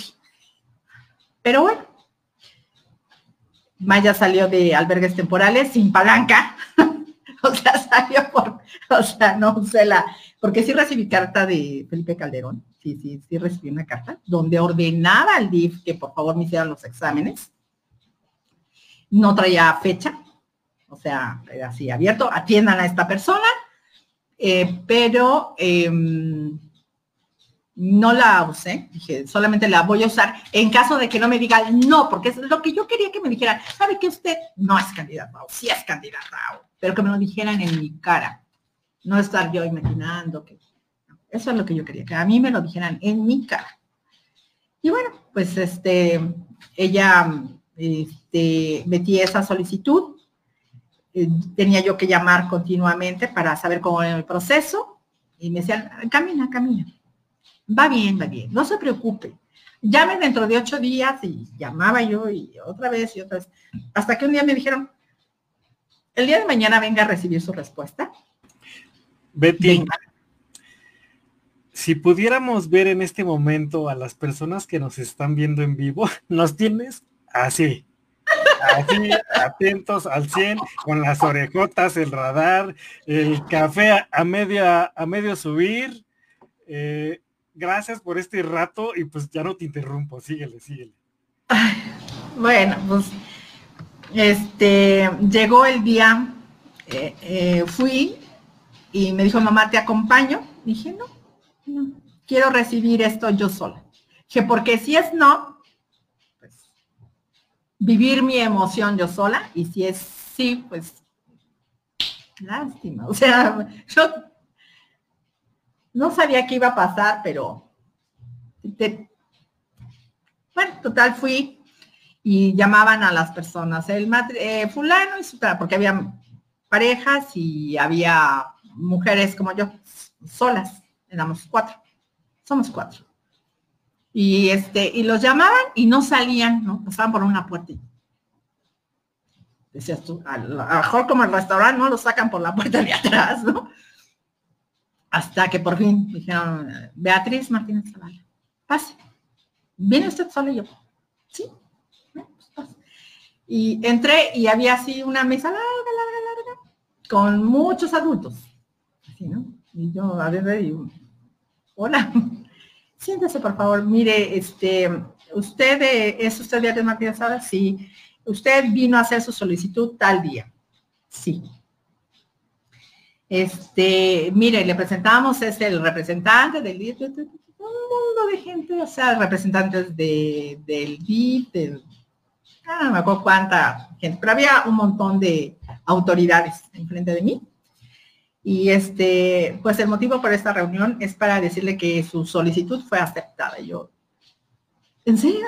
Sí, y estoy así en la baba, o sea, volviendo a ver así todos, yo creo que todos me dijeron así, sí, estoy así en la baba y distraída y en eso me ponen a, la nena, así, sin, que yo me la esperara y esta es su hija yo. No, así. ¿Qué haces con una, no, no tengo palabras para decir qué fue lo que sentí al tener a esa criatura. Así. Lo único que se me ocurrió en ese momento fue olerla. Le olía yo la cabecita y cerraba yo los ojos y lo primero que hice, palabra de honor, lo primero que hice fue darle gracias a su mamá por haberla respetado. Eso fue lo primero. Gracias, señora, donde quiera que esté. Mil gracias por haberla respetado este, no podía creer, ¿no? Y así, entre que lloraba, no lo podía creer, y la otra, ¡ah, ah, ah, así, ¿no? Y la olía, la olía, quería saber a qué olía, ¿no?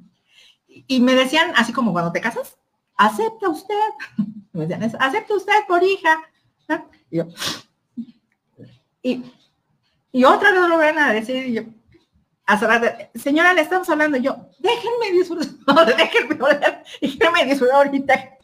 Acepte usted como hija. Déjenme que me quiebre de emoción, por favor. ¿Acepta usted a, esta criatura, a esta niña? Y yo, sí, la acepto.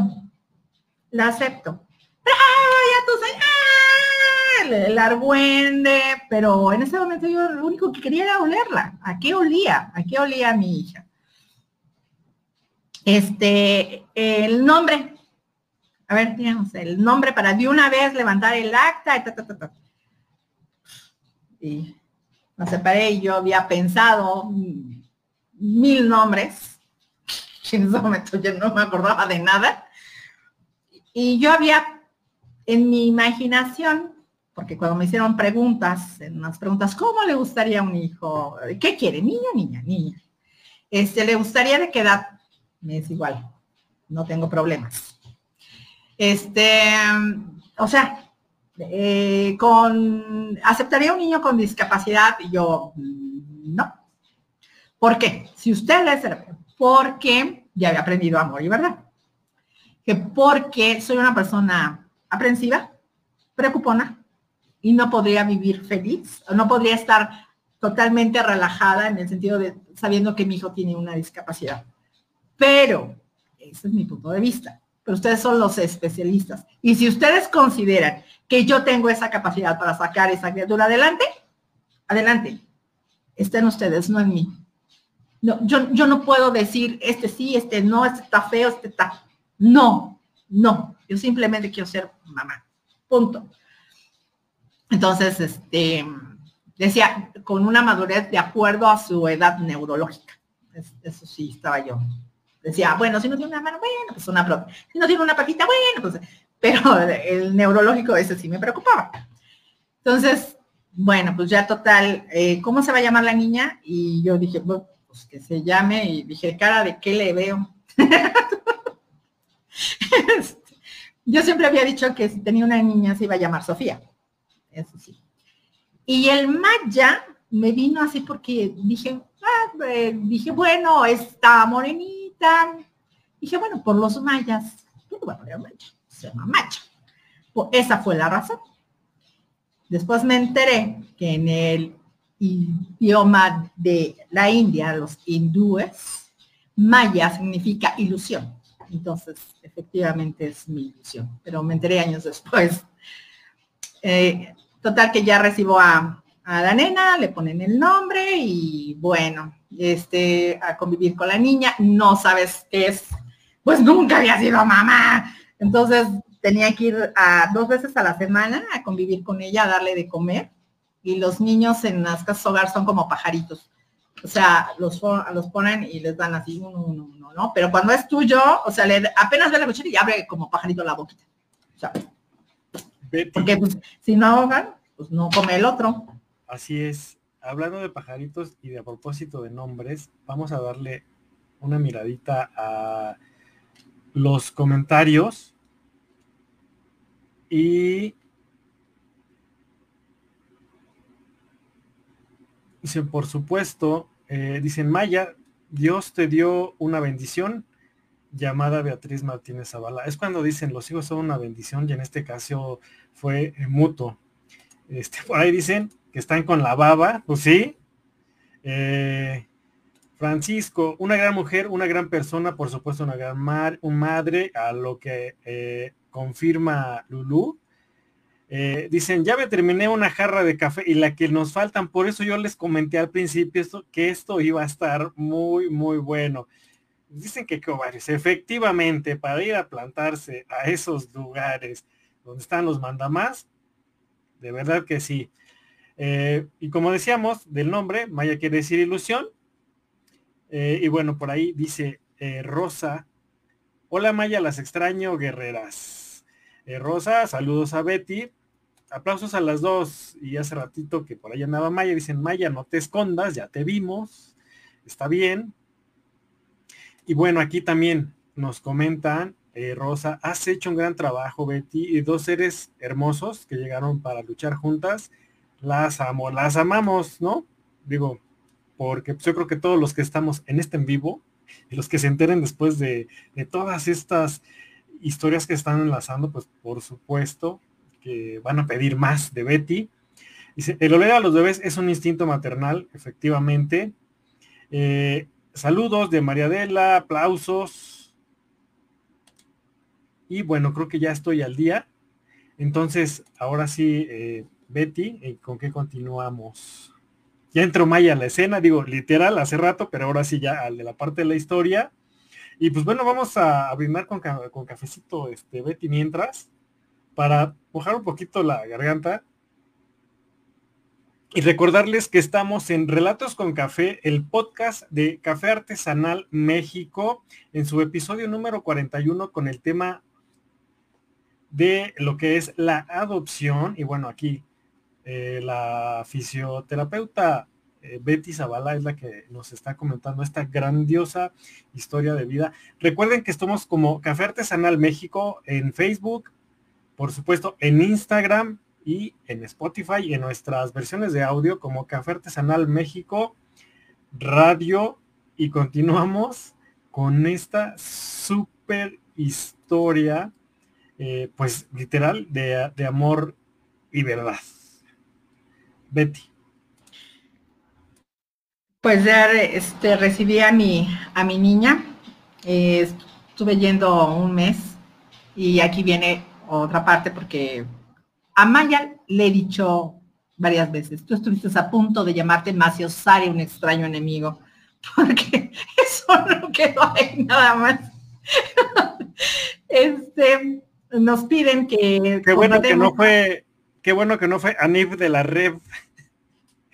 No, no, no, de verdad, estuve a punto de llamarla así la ingrata, porque la recibo y me piden eh, que eh, un abogado, eh, abogado de lo familiar, especialista en adopción. Entonces, por ahí se presentó una persona que él había sido adoptivo y se dedicaba a, a esto, ¿no? Entonces, pues obvio, todos los papás que estamos con nuestros hijos, lo que queremos es ya sacarlos, así como moscas, y yo, este, no, pues, pues debe de haber más, ¿no? Debe de haber más. este, y bueno, estaba, no, no, no, y yo voy atrás y yo de primero, y, yo dije, bueno, pues vamos a buscar, ¿no? Entonces, las visitas que iba yo cada dos veces a la semana, pues va uno conviviendo con la criatura, la vas, la vas conociendo, entonces que comía, este, abría la boquita así como pajarito, se comía todo, este, sin protestar. Em, y siempre salía con una muñequita de trapo. Y la metían con la muñequita. Y entonces se me quedaba viendo así como que, ¿por qué me dejas, no? Aquí. Y eh, empecé a, a ver que iban saliendo niños. Bueno, yo busqué una persona, eh, me dijeron, sí, sí, yo te la saco, no hay problema. Y se iban niños y salían y salían y salían y la mía nomás no salía. Y yo, ¿por qué? ¿Qué está pasando aquí? Ah, afortunadamente, eh, una de las veces, una de estas veces que yo fui, me acompañó un novio que tenía en ese momento. Me acompaña. Él de espectador, ¿no? Y sí interactuaba y todo esto con, la nena. Y esa vez la directora del albergue lo mandó a traer. Y yo vi como que se tardó. Y sale y me dice, deja a la niña. Y yo, no, si todavía no acaba mi hora. Deja a la niña en este momento, Beatriz. Obedece, por favor. Yo le dije, Uy. Le entregué antes de tiempo. Y salimos y me dice, Dice, estás metida en un problema. Dije, ¿por qué? Me dice, ¿a quién le diste este, estos papeles para que te destrabara la niña? ¿Qué sabes de la abogada? Le dije, pues, pues es abogada. ¿Qué más sabes? Le dije, mira, a mí pregúntame de músculos, tendones. Eso sí te lo respondo. O sea, de leyes no sé nada. Me dice, pues resulta ser que tu abogada cometió un error porque puso la palabra expósito y entonces en, el acta esto se trabó, está enojadísimo el, el juez, el juez que te la iba está enojadísimo porque esto no se hace y le dio a, a, la directora del albergue, o sea, un tiempo de 72 horas para salvarla. Estás a punto de perder a la niña. Por no escoger bien el lugar. Y yo así como que, o sea, a mí díganme de mi rama, o sea, no me pongo, yo qué, carajos voy a saber de, o sea, y yo así empecé, me dijo, no, tranquila, o sea, vamos a resolverlo. Y dije, ¿qué vamos a hacer? O sea, espérate, o sea, me pidió que ahorita nos va a recibir un jefazo. Nos cruzamos a lo que le dicen el búnker, al piso no sé qué madres. Y, eh, buscamos, ya ni me acuerdo del Zapidaba Suárez, y, por acá, por ahí, y me recibe un señor, eh, tocaba la puerta, pasa. Y me dice, ah, y ustedes, Beatriz Martínez. Yo sí, soy yo. ¿Qué pasa? ¿Me puede decir quién fue, su, por qué escogió esta abogada? Y me empieza a, decir, ¿por qué escogió esta abogada? Y no, sé me se quedó callada, ¿verdad? Le dije a mi misma esposa, le dije, mire, no me regañe, esa no es mi rama, yo sé otra cosa, yo qué carajos voy a saber sobre leyes. Es que puso la palabra expo y está usted metida en un verdadero problema porque eso no puede ser. Dije, ¿tiene usted abogado? Y se le dieron 72 horas. ¿Tiene usted abogado? dije, ¿y de dónde carajo lo saco? Dije, si usted tiene uno, pásame el nombre. ¿De, dónde? ¿De, dónde sacaba yo? No tomé el teléfono del señor que fue y dijo yo, lo o sea, no tenía yo nada, ¿no? Entonces no tiene sed. Entonces, mi novio dice, ayúdela, dice, porque esta se fue a meter hasta los pinos. o sea, dice, ¿cómo? Entonces le contó. Y no te, acordabas de, no te acordabas de tu carta charola que traías ahí. Eh. Y yo así me llorando. Y se me cae, dice, mire, la voy a ayudar porque me cae bien. Porque si no usted, o sea, me va a armar. ¿Sabe usted con quién está hablando yo? No. Dice, ah, o sea, usted no confía en mí. Que ¿cómo quiere que confíe en usted? Si yo contraté a alguien y me dijo que confiara en esa persona y usted me dice, ¿cómo quiere que confíe? O sea, discúlpeme, pero no sé quién es, no sé quién es usted. Pues yo soy, era, tenía un rango muy alto en la Procuraduría. Me dijo, yo no puedo hacer esto. Le voy a asignar un abogado. Va a estar bajo mi supervisión. Pero tiene usted 72 horas. No puedo ayudarla más. Usted va a tener que ayudarme. Y necesito de toda su cooperación y de toda su disponibilidad. Dígame qué tengo que hacer. Bueno, dice, mire, yo, este, me habló la directora, hablé con la juez y me dieron una lista así del infinito y más allá, de todo lo que pedía la, juez. Y me dijo, mire, esto, esto lo puede resolver. Y me dijo, pero estas cosas no las podemos resolver. Ahí les va. Y era, el, de las cosas que me acuerdo, eh, a Maya cuando la encontraron, la encontraron en una, en una vecindad. Y las personas que la recogieron fueron los policías. Y los policías fueron al Ministerio Público. En, ta, ta, ta, y la registraron. Ok, le pusieron el nombre de la duquesa. Y resulta ser que firmó el Ministerio Público, pero no puso el nombre no puso Edgar González, no, más firmó. Entonces, ese estaba, ese era el más pesado. Aquí está pidiendo a la juez, ¿quién firmó esto?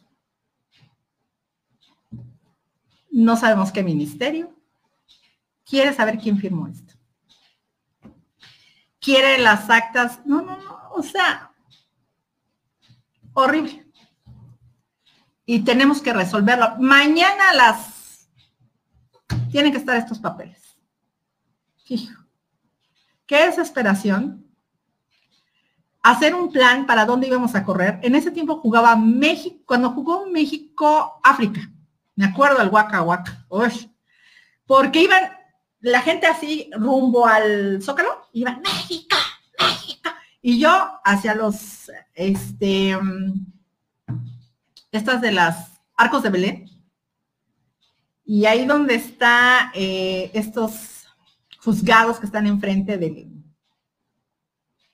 de la Alameda. O sea, siempre tenía la gente en contra, en contra, y, y, contratiempo, y corriendo y haciendo todo esto. Ahí en Arcos de Belén, siempre me decían, Beatriz, no seas tan dadivosa. La gente es, no, es mal agradecida y no seas así ese día ahí en, Arcos de Belén, las colas al infinito y más allá, ¿qué cara tendría yo que mi ángel y el de la de allá se comunicaron? Dijo, échale la mano acá. Porque estaba yo así. Y yo vi la cola y veía yo. Aquí voy a perder tres horas que necesito para ese papel para correr para acá, para allá, para eso. Y se me quedó viendo así un señor, palabra de honor. Y me dijo, usted, usted, no, no, no. usted, usted, usted, usted. Y yo, sí. Pase, por favor. Pase. Obviamente la gente, ay, pero ¿por qué la pasa si yo estoy formada? Eh, eh, eh. ¿Qué le pasa? ¿Qué le sucede? Pues mire, este, resulta ser que... Y me están pidiendo Necesita las actas originales de la... Ok, cuente con ellas. ¿Qué más necesita? Pues mire, le enseño. Tengo este problema. Fíjese que el acta aquí trae y no, no viene. Dije, esto para mí es imposible porque para saber de qué ministerio, para saber. Okay. Y la gente acá protestando. Y el Señor dijo, discúlpeme, a todos les vamos a dar atención, pero aquí hay una cosa muy importante. No todos los días sucede una cuestión donde una persona, una criatura va a ser adoptada. Y si está en peligro su adopción, creo que es responsabilidad de todos nosotros ser solidarios. Ustedes vienen a registrar a sus hijos. Aquí esta persona viene a salvar su adopción. Así que apoyemos, por favor. A ver, enséñame volteó, palabra de honor, volteó a todos los espíritus que estaban ahí y dijo, a ver, paren, vengan para acá, necesito su ayuda. Esta señora tiene este problema. A ver, checa. Y los formó para que vieran, checaran la, la firma. Entonces ahí estaban. No, pues, no, pues, uno por ahí dijo, es adopción, ¿verdad? Sí, yo esa firma la vi. Es una adopción, esa adopción, ¿verdad? esta firma la, la vi en esta semana. No, sí, ¿Dónde están los papeles de la semana? Ya se los llevaron al archivo y estaba haciendo un cerro, ¿no? Que casi no se juntan, ¿no? En las oficinas de gobierno de este país, ¿no? Aún con tanta tecnología, el alterón. Así, y dijo, no, estos son los de la semana, sí. Tú, tú, tú, deja de hacer lo que estás haciendo, ayúdalo. Hay que sacarle copia. Hay que encontrar esta firma a como de lugar. Búsquenla. Imagínense nada más en ese cerro. Tenía ganas de brincar para allá. Dijo, aguante señora, aguante. Este, mientras, este, ve a sacar estas actas, urgen y así. Busca el chico que recordaba la firma, él dijo, creo que es el, Ministerio Público, medio se acordaba y ahí los tiene.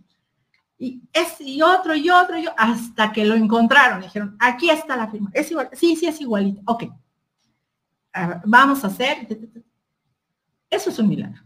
Ahí en ese momento yo dije, todo aquello que yo había dado, hasta con cambio me quedé. O sea, la vida en ese momento de verdad, así, era imposible, era algo imposible. Eso no había manera. Me dieron, o sea, así, en ese momento se pagó todo lo que yo había hecho alguna vez bien. Cuando tuve ese papel, dije, esta niña no me la quita. Esto que sucedió es un absoluto y total milagro. Se entregaron los papeles, cuando yo los entregué a este señor, a ese alto jefe. A ver, trae los papeles, sí, aquí está. Y, le dije, ya está, traigo el nombre y el donde, ¿qué? ¿En serio lo consiguió? ¿Cómo le hizo? Le dije, milagros. No, no, no, véngase a trabajar conmigo. Esto no es posible. De veras lo consigo. Sí lo consigo. Perfecto, experiencia. ya, saben, si buscan eh, resolver casos difíciles, pues olvídense de, de hasta veo porque está Betty Zavala en carne y hueso en este mismísimo plano. Así es que pues, ahí está, y por ahí están los links para que este, ustedes la contacten.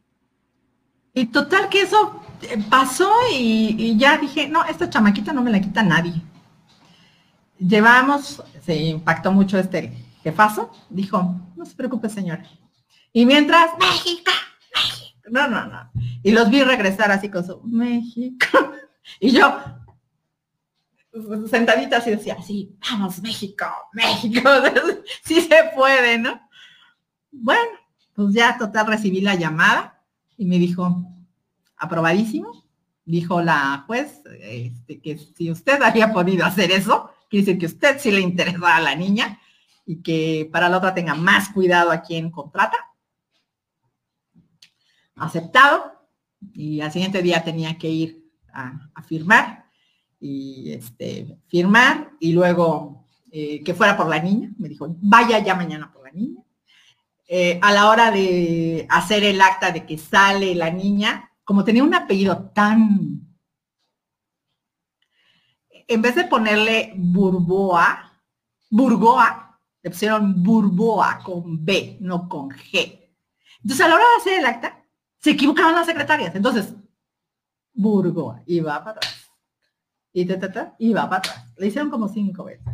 O sea, yo, yo le dije a la directora, ¿sabes qué? Le voy a cambiar el, nombre. Le voy a poner Maciosari, porque no es posible que se suponía que me entregado a las nueve y me lo entregaron como a la una. Y ahí salgo con una niña y pues así con una mamila, me la dan con su muñequita y eh, al coche no sabía yo cómo amarrar a la chamaquita, eh, ahí vengo manejando, ah, así como, pero así yo, decía, no, no, no, no, es que me van a dar, empecé a conocer el miedo de que algo le fuera a pasar a la criatura, no sabía, eh, los pañales, estuvo muy chistoso porque este, antes de llegar al hospital, a mi trabajo, para enseñarla, este, dije, voy a pasar al súper a comprarle su primer bolsa y entonces entré con la niña y dije, ay, por eso se ven estas cositas en el carrito. Ya la puse y ahí entró, y yo, ah, pañales, ok. Y un pasillo, pañales. Y, yo, ¿Y ahora? y ahí me enteré de marcas, o sea, eh, venían que por kilos, no tenían la más remota idea, y ahí me tienes cargándola así como, ¿cuánto pesará? ¿Cómo cuánto pesará? Me daban ganas de llevarla las frutas y ponerla ahí ¿cuánto pesará? Así, ¿no? ¿Qué, ¿Cuáles le compro? ¿Cuáles serán? O sea, y, ahí le dije, no, alguien tiene que entrar aquí a, comprar pañales. Entonces yo, oiga, ¿me puede ayudar a comprar? Y así como que, ¿eh? Y yo, es que soy maleado. Y entonces no sé cómo comprar pañales, no sé. Ah, no, mire que estos son muy buenos, que quién sabe qué. ahí empezaron mis aventuras de crianza. Pero ese podría ser mi historia de adopción y crianza. pues de verdad que nos tienes eh, bien emocionados, bien conmovidos también, atentos. Eh, de verdad parece de película, deberían hacer la película de adopción y que se llame Amor y Verdad, por cierto, el título de esa película, porque este, no, no hay más. Voy a ir a los comentarios, Betty, permíteme por favor. Eh, tenemos aquí pues ya algunos este, formados. Eh, deme chance, estoy revisando rápido. Eh, ok. Ok, voy, voy, voy. Bueno, dicen, eres única Betty, y si ya lo había dicho, pues lo volvemos a repetir claro. Si te admiro tanto tiempo de conocerte y nunca dejas de sorprenderme. Cada día logras una historia hermosa. Así es, Isabel Ramos. Nosotros estamos absolutamente de acuerdo. Eh, bueno, pues ya saben, un guayabazo para el Café Artesanal México. Dice felicidades, no, felicidades a Betty, de verdad, por estar aquí, por ceder su lugar en dos podcasts anteriores, porque también para llegar a este podcast, claro, no fue el mismo, digamos, em, e, e, este, iba a decir Via Crucis, pero pues no, no es la palabra correcta. Eh, no fue la misma odisea, digo, de, para obtener a Maya, pero de verdad, también para que lleguemos justo a este día, a esta hora y con Betty también, pero ella se dio su lugar, miren, ahora nos tiene a todos aquí, este, al pendiente de, pues, literal de su relato con café, ¿no? Entonces, una tras otra, efectivamente, pues sí, ya sabemos, ¿no? Qué excelente video público. Así es, estos garbanzos de libra que existen, pues no solo en, en las oficinas de gobierno, en todos lados, esperemos que existan muchos más.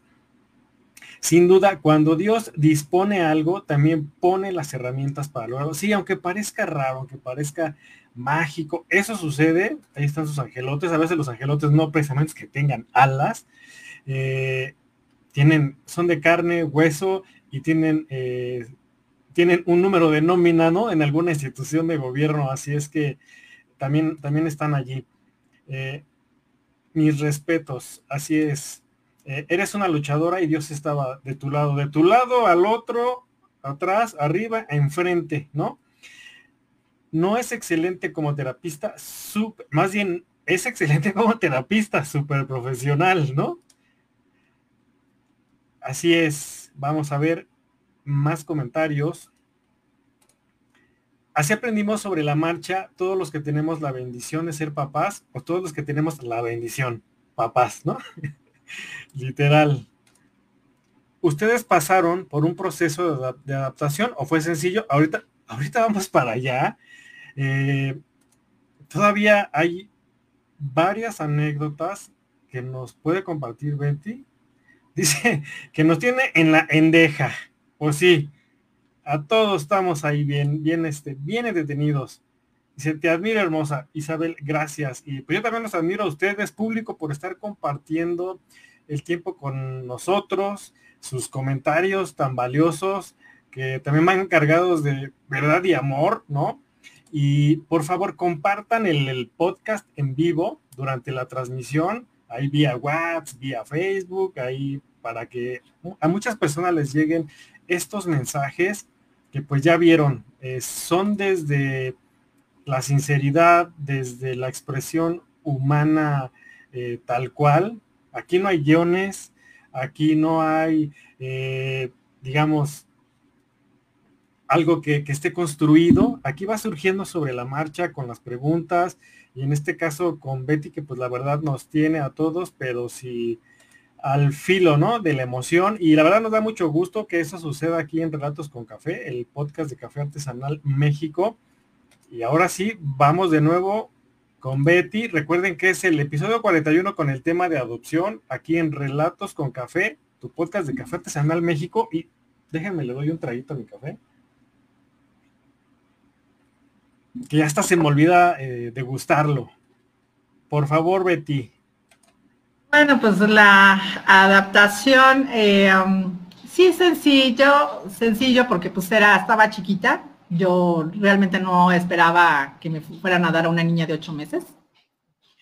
Eh, cuando me dijeron como que edad la quisiera, dije, ay, que me den la oportunidad de llevarla al kinder. Yo eso quería, no quería perdérmelo, ¿no?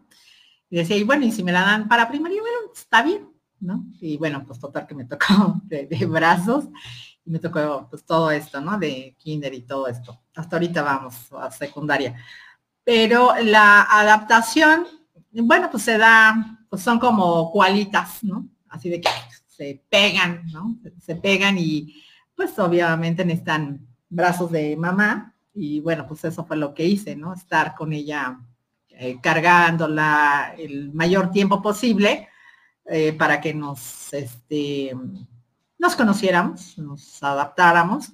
Eh, no sé si han tenido la oportunidad de dormir con un niño pequeño, es maravilloso. Increíble dormir con una criatura chiquita. No me la creía que estuviera, que hubiera un bebé un bebé ahí. Este, eh, fui la de, o sea, llegamos y eso, y dije, la voy a ir a dejar a su cuarto y me fui a mi cuarto y me dijo mi mamá, ¿vas a ser capaz de dejarla en su cuarto? yo, pero es que yo no, la, dejo en el cuarto, eh, en su cuarto. Eh, pero es que, no, no, es que ahorita ya se tranquiliza, ya se va a dormir, ya no, voy a estar al pendiente, pero, pero ¿cómo es posible? Dije, mamá, es que Imagínate, la meto a mi recámara, a mi cuarto. ¿Sabes cuándo la voy a sacar? Nunca. Nunca. Nunca. Nunca la voy a sacar. Nunca. Entonces decidí así de que ahí la dejo. Claro, ni a mí, ¿verdad? Y este, eso, y sí, o sea, sí la llevaba a mi cuarto, pero, pero así y no porque no la quisiera, sino porque me dio miedo el que no la voy a poder sacar de aquí. Nunca. Este, la comida, bueno, pues es como un muñeco. Bueno, es como una muñequita porque pues me dieron las instrucciones.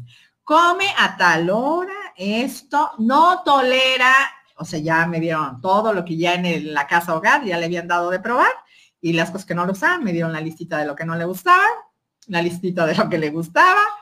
Este, entonces, cuando te la entregan, te dicen, estas son las reglas que tiene aquí. A partir de este momento que usted saque a la niña de aquí, vienen sus reglas. Si usted las rompe, no es responsabilidad de nosotros. O sea, ya te la da para que se duerma a la hora que se tiene que dormir. O sea, aquí está, ¿no? Si usted eh, los pañales usa cualquier tipo de pañal, si usted le compra uno, ya es, ya le probamos todo, todas las marcas y no hay problema. O sea, ya es tu responsabilidad. Wow, o sea, la verdad, eso que estás detallando es, es bien valioso e increíble porque quizá pudiéramos pensar de repente que, que esa, ese detalle no estaba realizado para, para esta pequeña, ¿no? O sea, probar y todo eso, y pues ya venía, ¿no? Literal con las instrucciones. Oye, Betty, ¿qué crees? Estamos a punto de romper récord aquí en el podcast eh, a menos de dos minutos para dos horas en vilo y al hilo eh, en línea en este, aquí en Relatos con Café. La pregunta es, ¿hacia dónde nos lleva Betty? Vamos a hacer un segundo podcast. ¿Qué onda? Concluimos. También qué dice la gente para, pues, para saber y, apoyar, ¿no? Este, a ver qué, qué dice Betty. Yo por mí no hay problema, pero ahí, ahí pregúntenme. Ya escucharon a Betty. Mientras vamos a leer algunos comentarios en lo que vayan cayendo. Dicen, nunca cambies, dice Betty, como niña con juguete nuevo y con instrucciones, ¿eh? No lo olviden. dice, sí, yo, dice, sí, yo tuve la fortuna de abrazar a un primo y a un primo mío, un hermoso niño, recuerdo que siempre su aroma como talco es bien bonito, comenta Claudia. Bravo dice, no, eh, me imagino que se refieren a que pues que no acabe el podcast. Manuel, lo que admiro de Betty es que durante su narración no le ha salido ni una sola lágrima. El superar el sentido de lástima no es nada fácil, lo cual lo hace hacia una excepcional madre, pero por tener mucho equilibrio en sus emociones. Bueno, no sabemos si no se alcanzan a notar las lágrimas también. Ah. Ahorita ella que nos diga. Eh, que siga la plática, pues ahí está. Si tiene un aroma tan especial y que nunca vas a olvidar los bebés, Isabel, cuéntanos todo, ya escucharon, pues vayan por más café, este, no sé, también. Eh, Betty, Betty, Betty, qué plática tan amena, dice Rosalía. Entonces, ¿cómo ven? Que continúe. Ya saben que aquí esto es una charla de sobremesa. Estamos muy a gusto se nos puede terminar el café, pero la emoción y lo agradable de la plática con Betty, pues, pues que no pare, ¿no? Y ya después veremos si con otros temas, pues Betty nos, nos acompaña más adelante. Bueno, ahí comentan que ya tengo tres jarras de café y esperemos que tengan también ahí una vejiga nueva de repuesto. Seguimos cafeteando, pues ni hablar, pues ahí el respetable está hablando, Betty no me, no me queda más que decirte que este tiempo es, es tuyo, del público, por supuesto. Eh, eh, la familia de relatos con café, el podcast de Café Artesanal México, y pues te regreso el micrófono, Betty. Pues este, entonces pues me la dieron con instrucciones. Em, así que eso no fue complicado. Em, las cosas que me impactaron era de que terminaba yo sudando al vestirla o al peinarla. Yo decía, no puede ser que una criatura tan pequeña me haga sudar. Pero, pues es que la agarra uno así con, con miedo, ¿no? Y estas, los tres pelitos y le quieres hacer colitas y te das cuenta de la crueldad que somos las mamás, que los quieres traer así. Y yo así, no le voy a agarrar. Bueno, y meterle la ropa, o sea, pues es una criatura, ¿no? No es un muñeco que le puedes ahí torcer, ¿no? Todas estas cuestiones. me preguntan mucho que si ella está consciente, sí. ¿Cómo le hiciste? Bueno, pues también ahí en, en el albergue, bueno, nos dijeron, ¿no? Que la mejor manera era tratarlo de manera natural y no ocultarlo estuve de acuerdo y eh, dijeron, se pueden evitar muchos problemas y dije, por supuesto, los que me puede evitar, perfecto. Entonces, esto se, pues cuando va uno al, a una consulta médica, pues te, te dicen antecedentes heredo familiares y pues uno responde, somos una familia adoptiva. Entonces lo escuchó y lo escuchó y lo escuchó, somos, ay, no se parecen, somos una familia adoptiva. Betty. Oye, no sacó nada de ti. Betty. La, gente que no sabía, ¿verdad? Precisamente ahorita que estás comentando lo del parecido y que no se parece a ti, por favor platícanos o no compártele al público eso que mostraste antes de entrar al aire, una foto. Ah, ok, ok.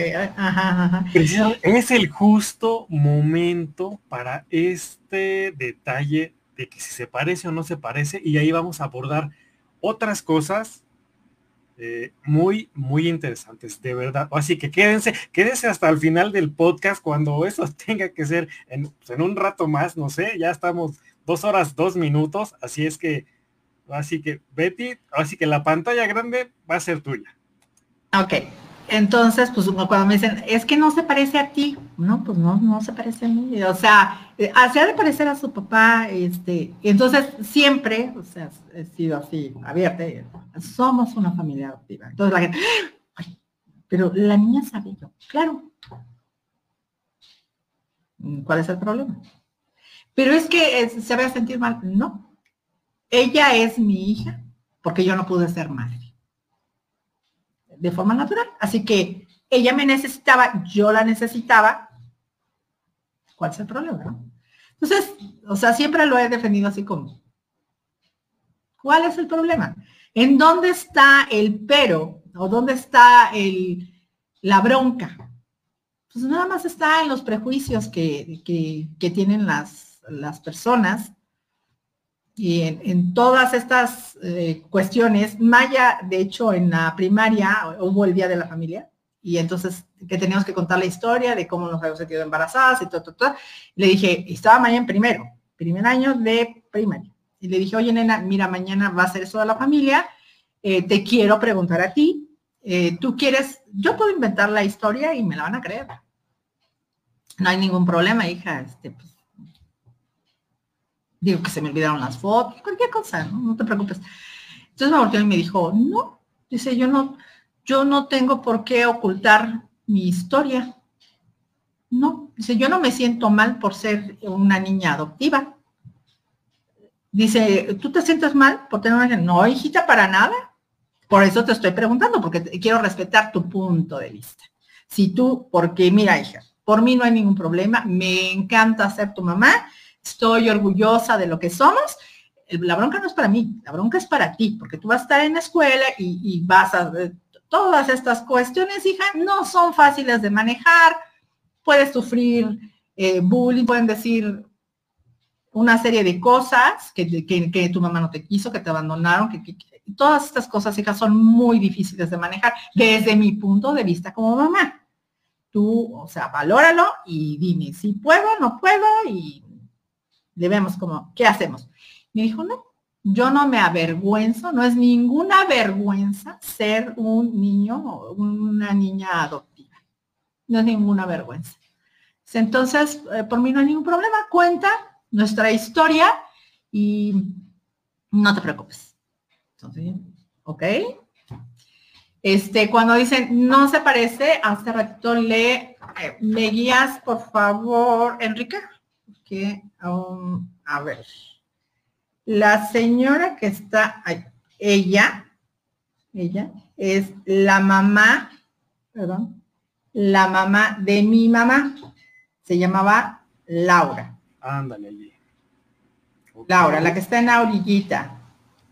Ok. La orillita, eh, digamos, así como lo estoy viendo yo de frente, y así como lo están viendo los espectadores, sería donde está tu dedo, es, eh, es, la, es la derecha de Betty, y la izquierda lo estoy viendo de frente. Ella, ¿quiénes cuéntanos, Betty? Así que cuéntanos todo como nos dijeron. Ella es la mamá, la mamá de mi mamá, Laura. Laura, bueno. Antes, antes de que pases a lo siguiente, porfa, ponla de nuevo. Ok. A la señora Laura. Lo más cerca que puedas, porfa. Está. Yo te digo un poquito más, un poquito más, yo te digo, yo te digo, yo te digo, bájala un poquito. Ahora súbela tantito, acércala un poquito. Bájala un poquito. Allí. Vamos, déjala unos segundos, por favor. Por favor, quiero que observen bien, familia de Café Artesanal México, esta imagen. Betty, ¿cuántos años tiene esa imagen? ¿Tiene fecha de cuándo es? No. es de acuerdo, digo, blanco y negro y todo, obviamente sabemos que es antigua, pero aproximadamente cuántos años tiene esta, de hecho es una bella imagen de esas fotos en blanco y negro que a mí me fascina. No tengo idea. Digamos, más de 70 años. Sí. Digamos, vamos a poner 70 años, digo, para digamos, a ojo de buen cubero, para que la gente vea bien. Vean bien, por favor, esa imagen. Digo, al rato que después ustedes vuelvan a, ver el video, vean, pónganle pausa. Y bueno, ahora sí, Betty, a lo que sigue. La familia llega hasta en vía fax. Sí, ah, pero hazle de emoción. La familia llega hasta en vía fax. Así es. Por correo. Uno nunca sabe. Ahora sí, close up Betty. Un poquito más abajo. Ahora un poquito más hacia tu derecha. Bueno, allí, vamos a dejarla ahí que te veas tú también, Betty. Un poquito más hacia tu... Ándale, allí. ¿Ya notaron? Discúlpeme, ¿existe alguna, entre comillas, ligera similitud entre esta imagen y la anterior con un intervalo de tiempo totalmente, digamos, fuera de la misma línea y, por supuesto, de la, de la línea genética. Eh, o así que están viendo lo que yo estoy viendo, lo que Betty descubrió después.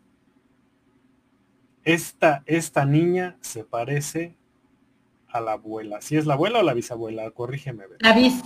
A la bisabuela. ¿Están de acuerdo o no? ¿Están de acuerdo? No hay ningún parentesco genético. Y por ahí estaba la lágrima de Betty, por si decían que no, existía. ¿Ya lo notaron? Vamos a ver los comentarios del público. Eh, Betty, por favor, porque esto, digo, en lo que tomas agua, respiras, porque esto sigue siendo muy comedor, muy emocionante. Yo cuando me lo mostró hace un rato, bueno, hace ya más de dos horas, por cierto, porque no, así que nosotros con Betty aquí en vivo llevamos dos horas 10 minutos casi, pero yo con ella llevo un ratito más, en, que en el backstage que tuvimos antes de estar aquí en el en vivo. Y bueno, esta es la parte, eh, de verdad, es, es increíble. Y voy a, vamos a los comentarios antes de, antes de seguir comentando acerca de este tema. Em, a ver, vamos rápido, rápido. Ok, bueno, nos dicen que siga. Te saludamos, te amamos, que siga. Dos horas y apenas llegamos al punto. Este, dice tonal del tema. Ya la adoptó. O sea, si todo esto para decir que ya la adoptó, ¿no? Eh, y faltan dos años más de vida entre ellas y lo que les faltan todavía. El cabello rojo, que cuente, que qué onda. Bueno, sí, y otras dos ahijados eh, me buscaban, es un comentario de Claudia, y uno de ellos me decía, tú estás bien acolchonadita y me gusta que me abraces porque estás calientita y se acurrucaban. Uno de cada lado, qué sensación tan calma y plena en estos momentos. Así es. Dice, ya siéntese, señora Claudia Ram. Bueno, pues es que saben que aquí en eh, la, banda de Café Artesanal México, la familia, pues es como la familia, ¿no? Pues también ahí este, nos bromeamos y decimos de, de chascarrillos.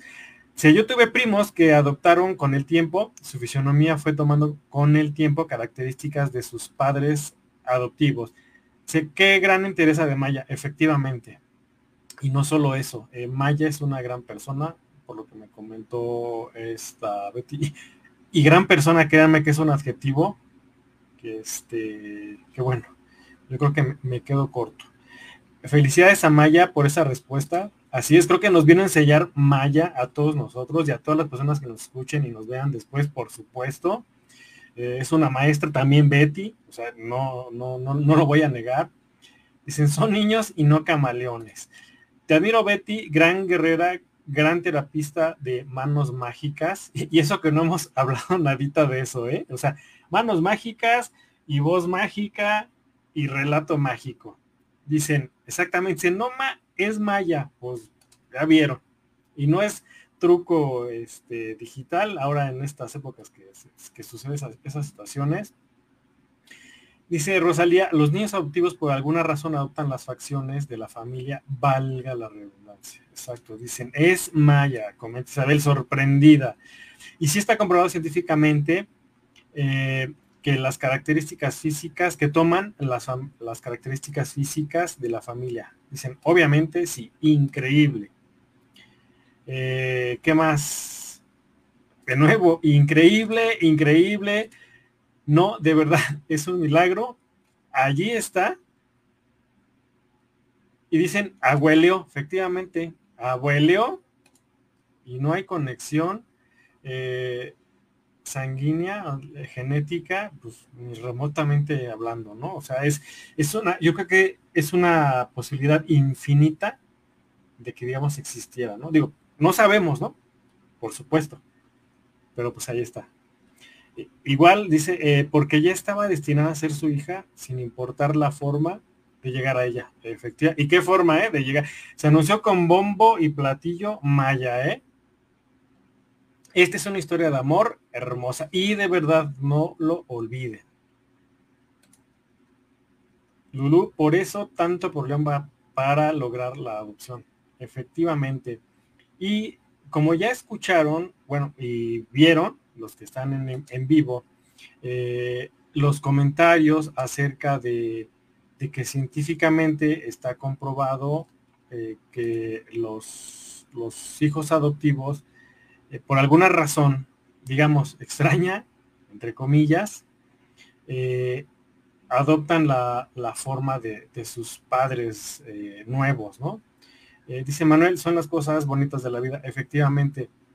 Y también yo también les quiero compartir que efectivamente conozco un caso eh, literal, pues de primera mano, donde estos dos chicos eh, se parecía uno a la mamá y el otro al papá.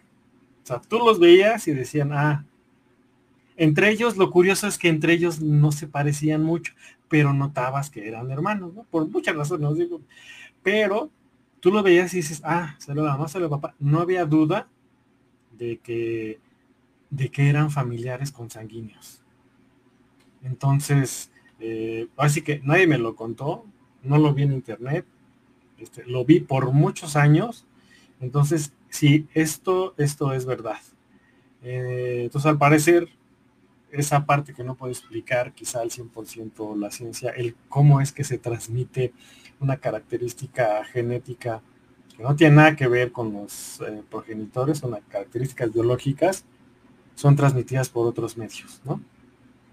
Eh, otros medios que podría ser esa vibración etérea que existe entre las personas, por supuesto que estamos hablando también del amor, o sea, esa vibración del amor, o sea, ¿qué más que esa explicación para que para que pudiéramos eh, tener una similitud con algún pariente, pues así que del pasado muy pasado, o ni tanto, ¿no? En este caso como de los, padres, en el caso que yo les comento. Y por cierto, aquí vamos a, a mencionar un tema así como que de paso, en algunos podcasts también hemos comentado algunos eh, conceptos eh, relacionados con este tipo. Y pues no, no podemos, digamos, hacer un lado hablar de reencarnación, ¿no? Eh, para quienes creen en la reencarnación, por supuesto, o, o, con la base budista, pues ellos que dicen, ¿no? Que pues venimos aquí a ensayar una y otra vez varias vidas para perfeccionarnos y puede ser que regresemos en la misma familia como parte de a nieto de algún hijo, el abuelo, el tío y así los hermanos, todos, ¿no? Y también hay otras, eh, digamos, corrientes de pensamiento que eh, pues afirman, y no solo el budismo, que eh, las almas allá, así que en, la fábrica de donde están todos los peques, como tal cual se este, comentó algo Betty, que después podemos ir un poquito más allá si ella cree necesario compartirlo. Las almas hacen un contrato antes de venir a la, a la tierra. Nosotros no sabemos, a lo mejor no nos acordamos de ese contrato, ¿no?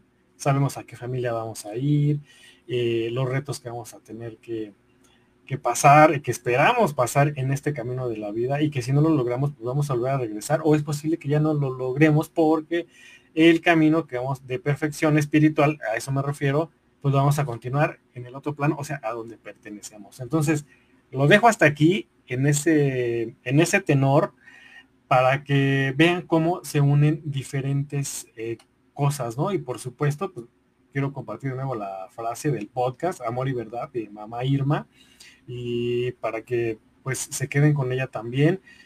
Y por supuesto, continuamos con Betty.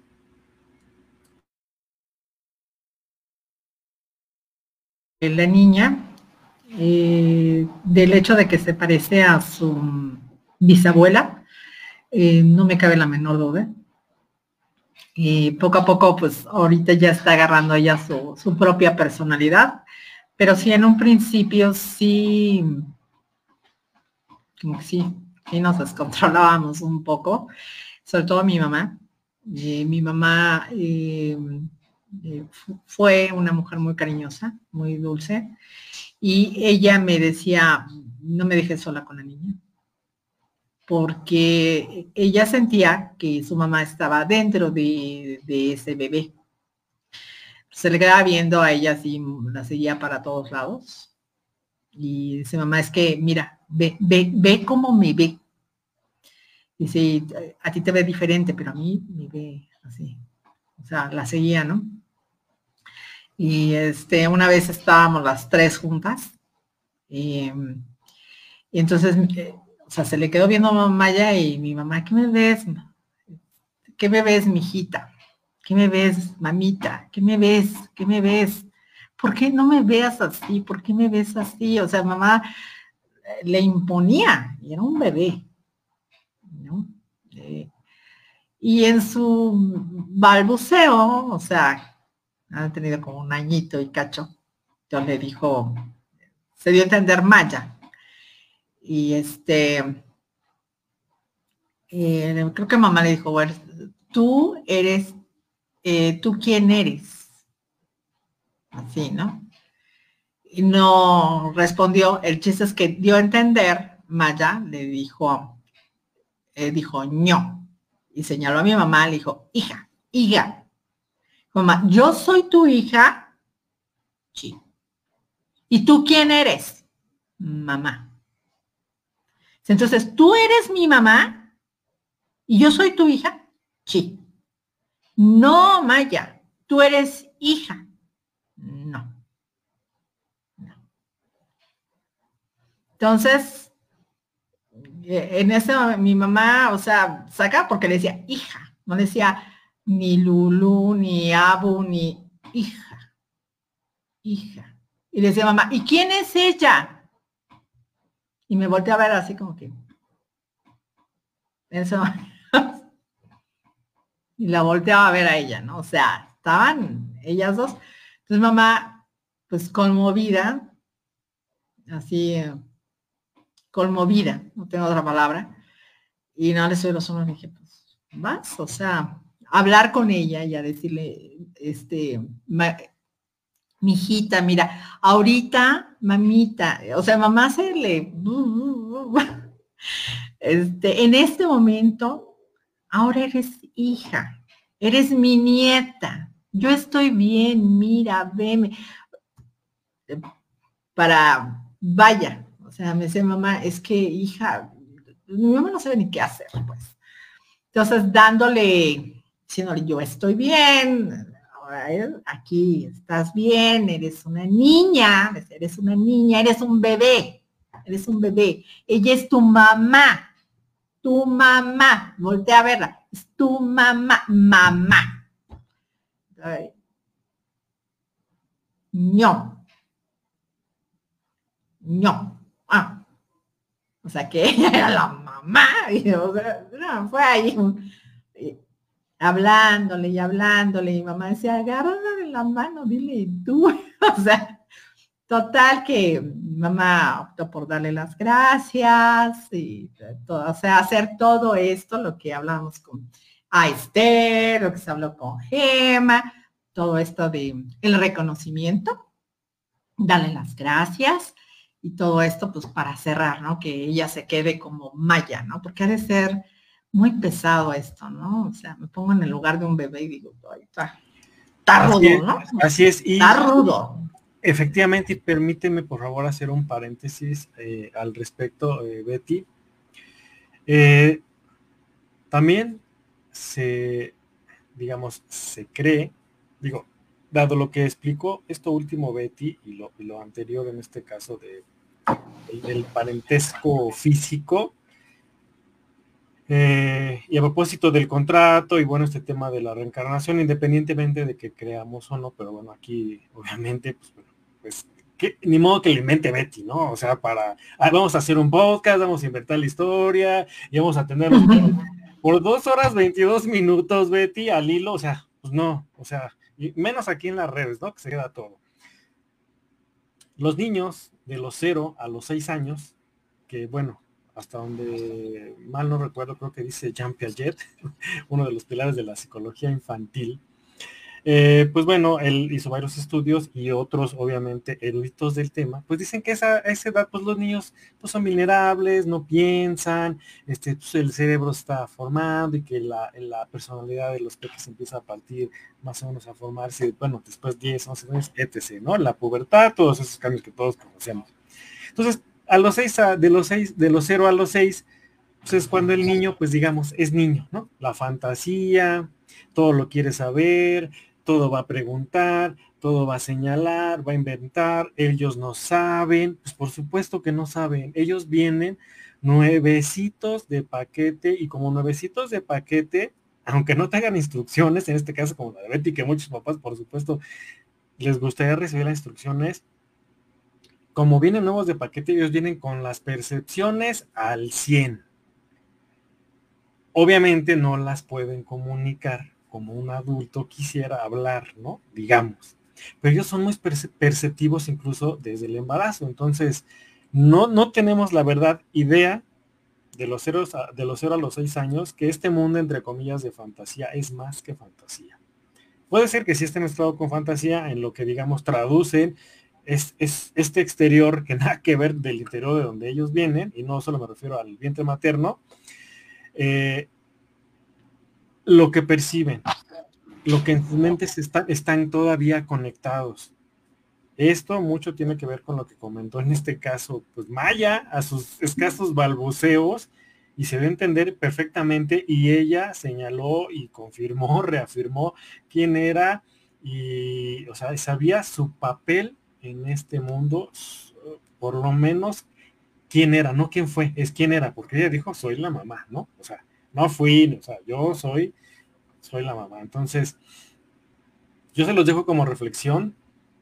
Obviamente van a encontrar un montón de historias en, muchos lados y sobre todo en, internet, pero creo que esto Eh, es una prueba, si quieren, no científica, pero pues bueno, como les comenté una vez, el método científico no puede explicar todo desafortunada o afortunadamente. Y esto está explicado pues desde el corazón y con el corazón. Y pues bueno, nos hubiera gustado ver una grabación de ese momento a todos y aún así tampoco lo creeríamos, ¿no? Entonces, yo se los dejo aquí y gracias por compartirlo esa parte, Betty, porque pues, no, no, siempre nos atrevemos, ¿no? Van a decir, ay, pues de cuál fumó, este, no, pues ya, este, cuánto le pagó el de Café Artesanal México, ¿no? ¿Qué convenio tiene, ¿no? Este, no, para nada. Eh, así es que, rápido, déjame ver unos comentarios, Betty.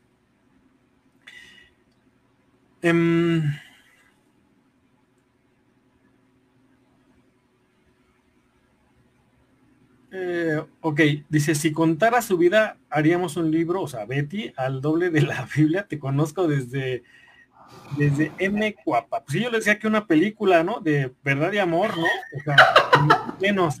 Realmente Betty parió a Maya, efectivamente, y la, y la parió con la vibración, con el amor, con el anhelo de ser madre. O sea, eso es de wow. Sé qué cosa tan hermosa e inesperada las conexiones de las almas. Así es, por si alguien tenía duda que esto es una fumada, un viaje este ácido, ¿no? Pues ahí está.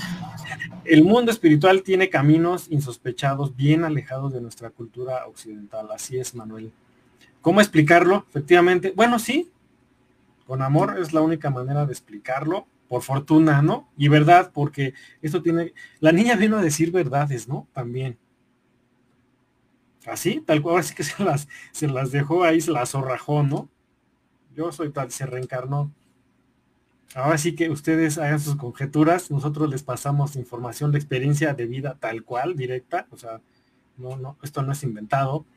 Eh, así es, café artesanal, tienes toda la razón y ellos tienen aperturado todos sus sentidos, están a, flor de piel y después de esa edad, por alguna razón que desconozco, piden más o más bien quedan dormidos en capacidades. Digamos que es el, es el último chance que tenemos de nuestras almas nuevas, aunque reencarnes, de, de, estarnos adaptando a este mundo. Y curiosamente, este, obviamente los profesionales de medicina podrán aclarar este tema mejor que yo, por supuesto. Curiosamente, coincide una parte de ese proceso de los 0 a los 3 años con el cierre de mollera, curiosamente donde está el chakra coronilla, donde se conecta con lo divino, entre otras partes, ¿no? Curiosamente, qué curioso que todo sale bien y ese huequito de lo que dice en la mollera tiene otro nombre, obviamente, se va a cerrar poco a poquito. ¿Qué cosas, no? No sé, yo lo dejo allí en la mesa de Café Artesanal México. Los pediatras hacen que se rompa ese hilo, bueno, pero es que ellos también tienen su función, ¿no? O sea, sería bueno abordar también un tema en, ese tipo, ¿no? O sea, que los otros papás, ¿no? Que reciben a, los hijos, ¿no? Eh, Isabel dice, yo la conozco de tanto tiempo que sé que nunca inventaría nada, efectivamente. O sea, ahí está, para muestra basta un botón, la charla, todo, y si quieren asesorarse más, pues ahí están los teléfonos, las ligas, este, el Facebook, para que platiquen con ella en terapia, por supuesto, que reciban eh, toda esa sabiduría de sus terapias y mejoren su vida, mejoren su cuerpo. Y de paso, pues se enteran un poquito más de, de esta hermosa relación y esta historia de madre e hija. Betty. Pues sí, esto de la reencarnación, bueno, yo creo que sí, mi abuela tal vez vino a ayudar a la nieta, ¿verdad? a ver a su hija, tal vez, no sé, no sé. Me, si existe o no, me gusta esa parte. así sucedió y bueno, así pasó. Otra cosa que este, agradezco mucho ser mamá de, de Maya y Dios no se equivoca en el sentido de que y agradecemos que Maya sea tu, agradecemos que Maya sea tu hija. También gracias a Maya que vino al mundo o sea independientemente que, esté contigo Betty nos esté enseñando un montón de gente que estamos de este otro lado que jamás pensábamos este, que recibiríamos enseñanzas de ese tipo en este tiempo y por este medio tan impersonal a veces pero ya vieron que no es así eh, entonces estoy muy, agradecida de que ella sea mi hija porque este, sucedió otra cosa. El, y eso lo comparto porque me gustaría que nuevas y futuras mamás respeten, aprendamos a respetar y a contener a nuestros, a nuestros críos, a nuestros niños, a nuestros peques. Este, en ese grupo de mamás adoptivas, éramos solteras, éramos cuatro. Y entonces en un desayuno, eh, cada quien platicó por qué quiso adoptar.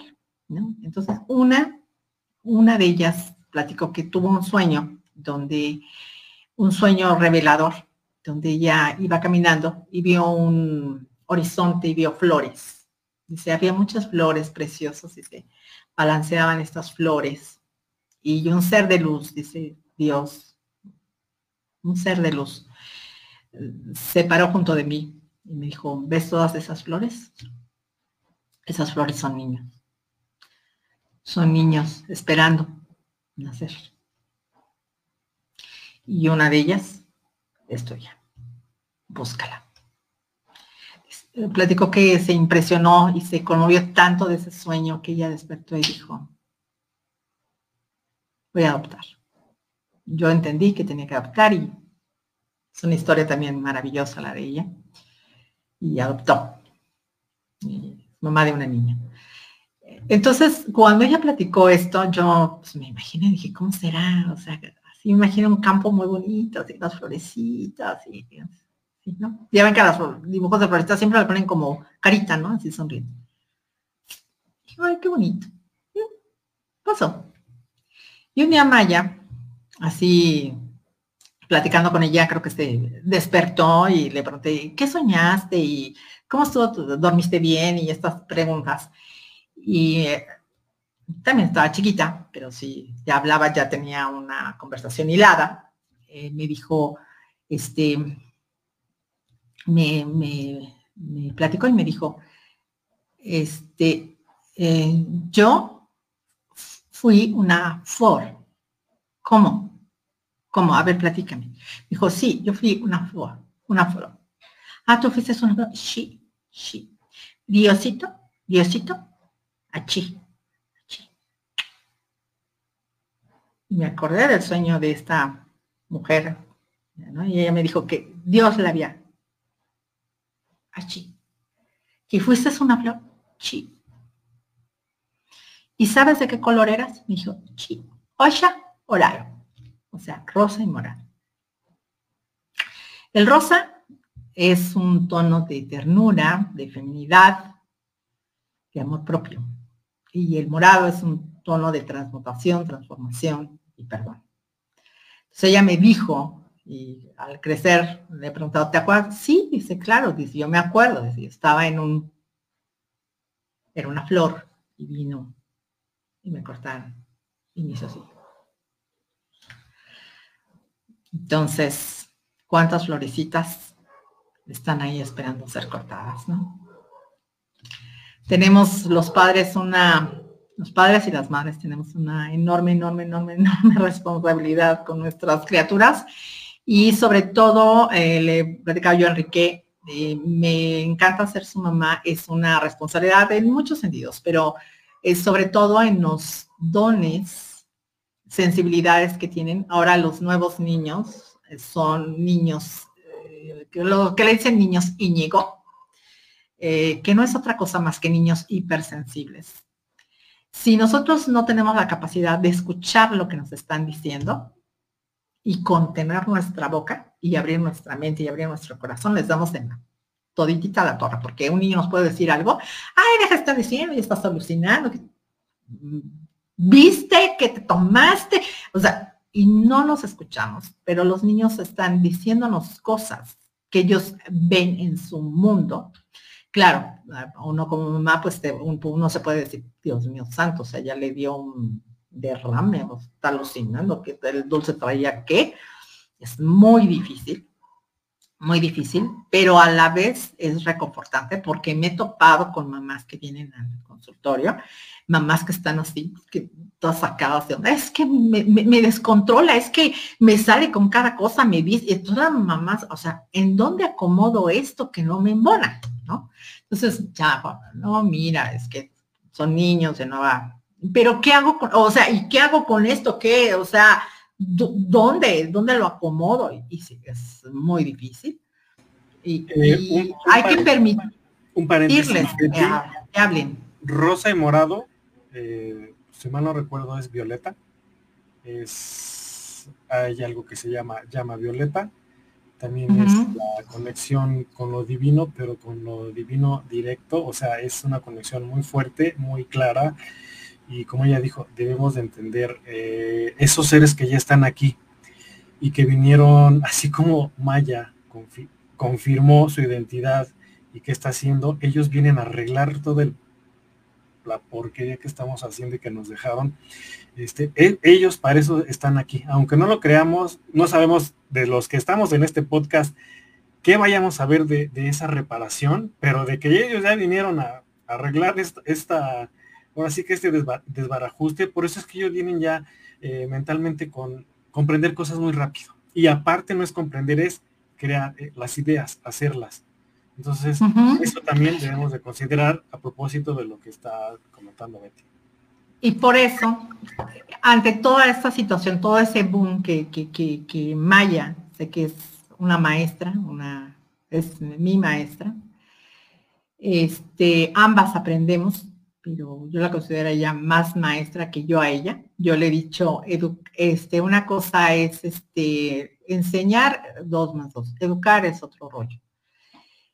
Este, entonces yo sé que ella viene a educar, a educarme y enseñarme cosas, ¿no? Yo, aunque pueda parecer que soy así, así como muy cálida, o sea, sí y no, o sea, eh, vaya, ella, eh, ella puede venir en cualquier momento y mami viene y beso, ¿no? Y, me abraza y, beso y, se va, ¿no? Entonces, ah, yo en todos estos años al recibir eh, tantos besos, tantas muestras de afecto espontáneo, este, recuerdo a mi madre y me doy cuenta que, definitivamente me quedé corta en besos eh, definitivamente me quedé corta en abrazos en comparación de que ella viene y con una así naturalidad viene y eh, abrazo, beso a cada ratito, en la mañana cuando se despierta, eh, Maya, levántate, en mi abrazo, ¿no? O sea, pide todos los días un abrazo, este, se lo doy y digo, Dios mío, dame la oportunidad, ¿no? Y, en automáticamente la mamá entra en el chip de, puta, y el día que, no va a sufrir, y, no estamos sufriendo lo pendejo todavía ni amanece el siguiente día. o sea, estamos anticipando, no, para que no sufra. De todas maneras, el sufrir es parte de la vida, ¿no? Entonces, bueno, no parte de la vida, sino es lo cotidiano, pero vaya ahorita mientras la puedo abrazar, pues la abrazo, ¿no?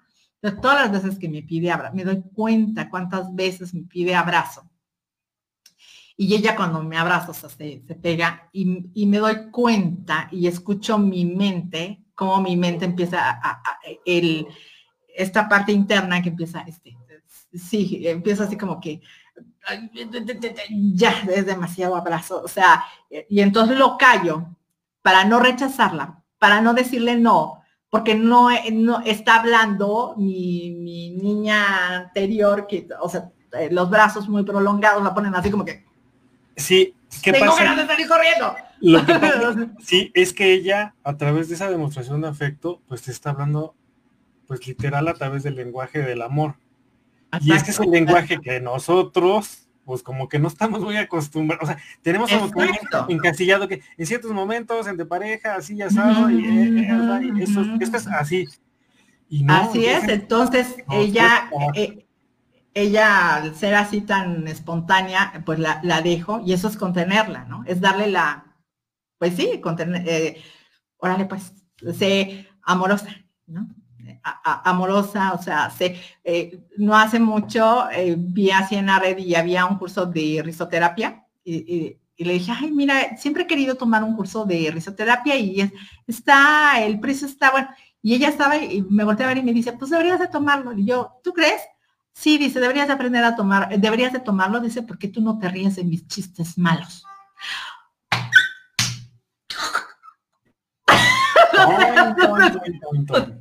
Dije, sopas, o sea, ella lo que me dijo, deberías de aprender a tomar, deberías de tomarlo porque tú no te ríes de mis chistes malos. Dije, Santa María.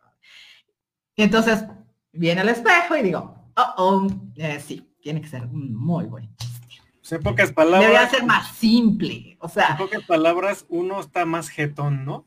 Exacto, más racional y todo. Y, y ella, o sea, dije, está bien, hijita. Y me costó el curso, o sea, no, no, no de dinero, sino o sea, soltar, tratar de ser chistosa, ridícula, ocurrente. O sea, me costó, bueno, o sea, que me dieran una instrucción y que yo, ah, qué trabajo me costó.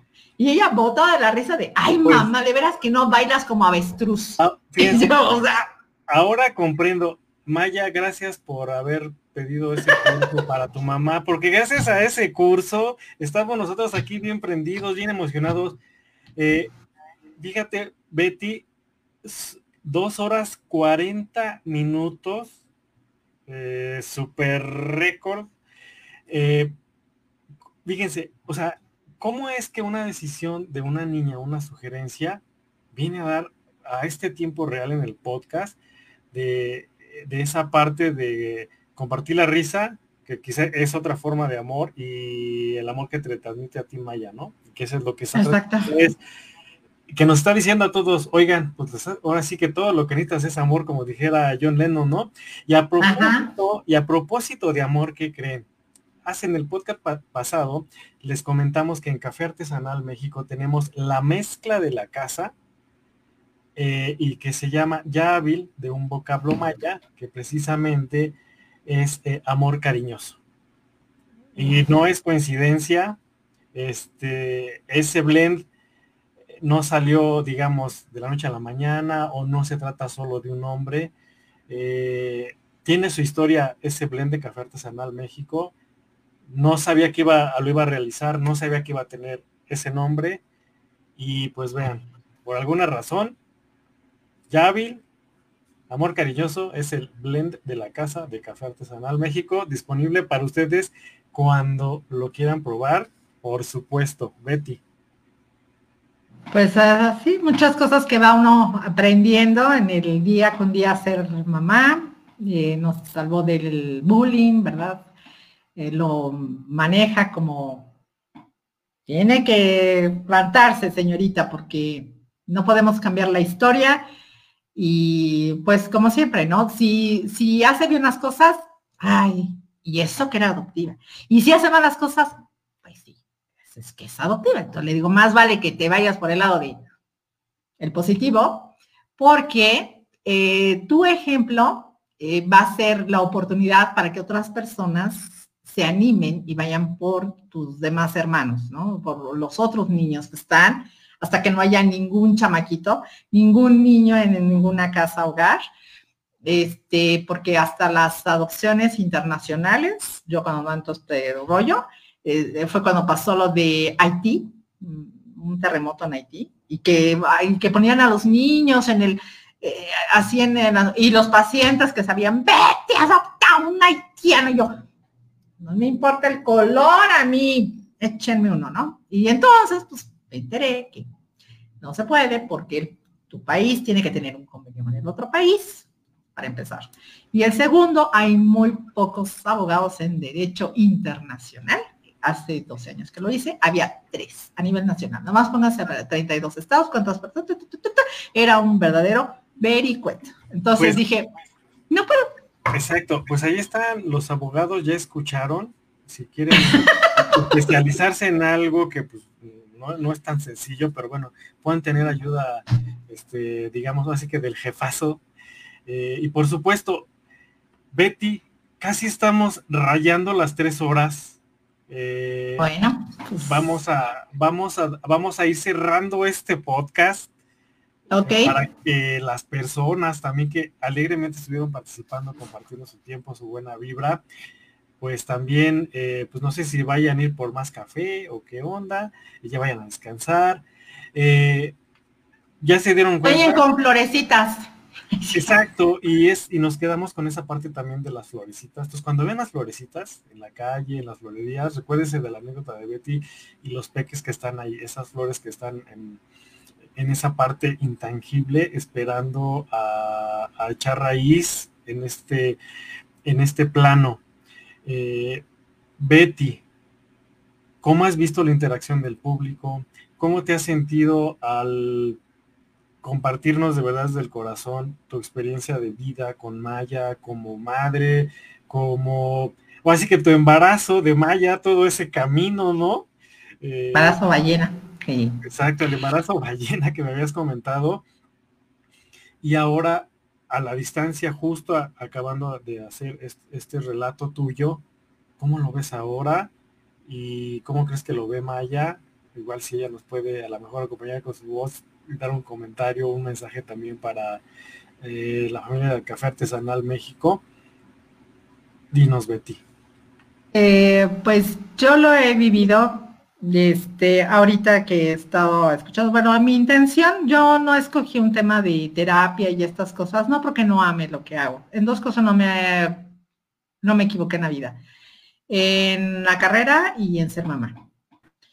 Pero eh, escogí este tema porque precisamente quisiera que hubiera más flores en casas y que no hubiera tantos niños así bajo esta situación. Y sé perfectamente bien que esto le puede servir a alguien para decir, lo voy a intentar, lo voy a hacer, quisiera hacerlo. Por eso, por eso, porque sé que se puede ayudar, puedo ayudar más así y con la terapia también, pero pero bueno, es que aquí pues no puedo demostrar cómo, ¿verdad? No, pero, no, pero a propósito, si nos puedes comentar, por favor, este, Betty, dinos por dónde estás, de qué cuesta, de qué ah. constan las terapias, para que la gente se entere, ¿no? Eh, también porque, este porque Betty tiene ese, tipo de expresión, porque está tan cercana a la parte humana, al, bueno, al sufrimiento en ese sentido, ¿no? De reparar, de hacer sentir bien a las personas. Platícanos. Y bueno, yo de profesión soy eh, terapista, esa es mi carrera, la amo, me encanta, me cae muy bien, para eso nací. Este, y el dolor de las personas me llevó a querer estudiar otra cosa para poderlos ayudar. Eh, porque yo alcanzaba a detectar que había un dolor físico y un dolor energético o espiritual que decía, ¿cómo carajos le hago para que aquí se ayudar, verdad? Entonces, él, lo encontré por medio de la acupuntura, entonces ya entendí que la acupuntura maneja la energía, el chi, el espíritu, el ki, lo sutil, el po, entonces, a través de las terapias que uno va eh, dándole al paciente, aplicando el don que me fue dado por herencia, por genética, y porque eso es lo que tenía que venir a hacer. Entonces, eh, leo a los pacientes así de momento y me doy cuenta de ciertas cosas y según mi criterio, es, empiezo a, em, em, doy esa, la, terapia. Estoy por el sur de la Ciudad de México, eh, por División del Norte y Casa de Tlalpan. Y más o menos de mi terapia, más o menos dura un promedio mínimo de una hora 45 minutos. Es el mínimo. Y de ahí puede ser más, porque hay cosas que no las puedo dejar así. ¿verdad? Entonces, tengo que cerrar bien.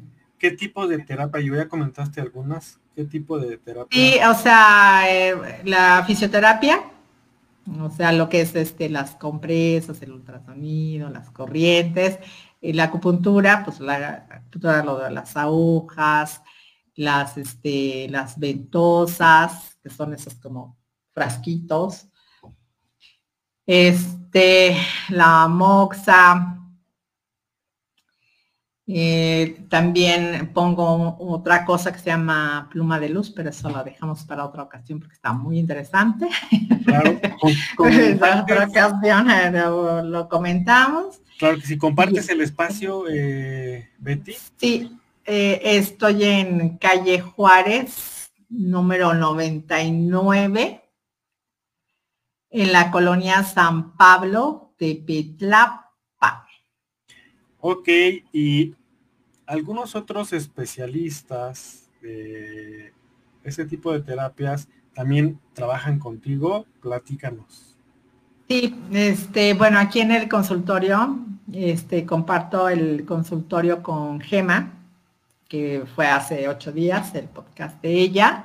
Ahorita tengo como huésped y también ah, estuvo trabajando aquí en la semana conmigo, aquí en el espacio está Aiste, que fue hace más tiempo, que fue la primera que Así es. Este, fue Aiste y luego Gema y luego yo.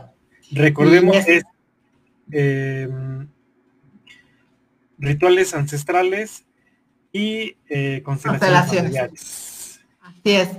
Y yo, mm, qué bueno que me tocó a los ocho días de, Gema, porque esto, este tema viene a cerrar precisamente todo esto, ¿no?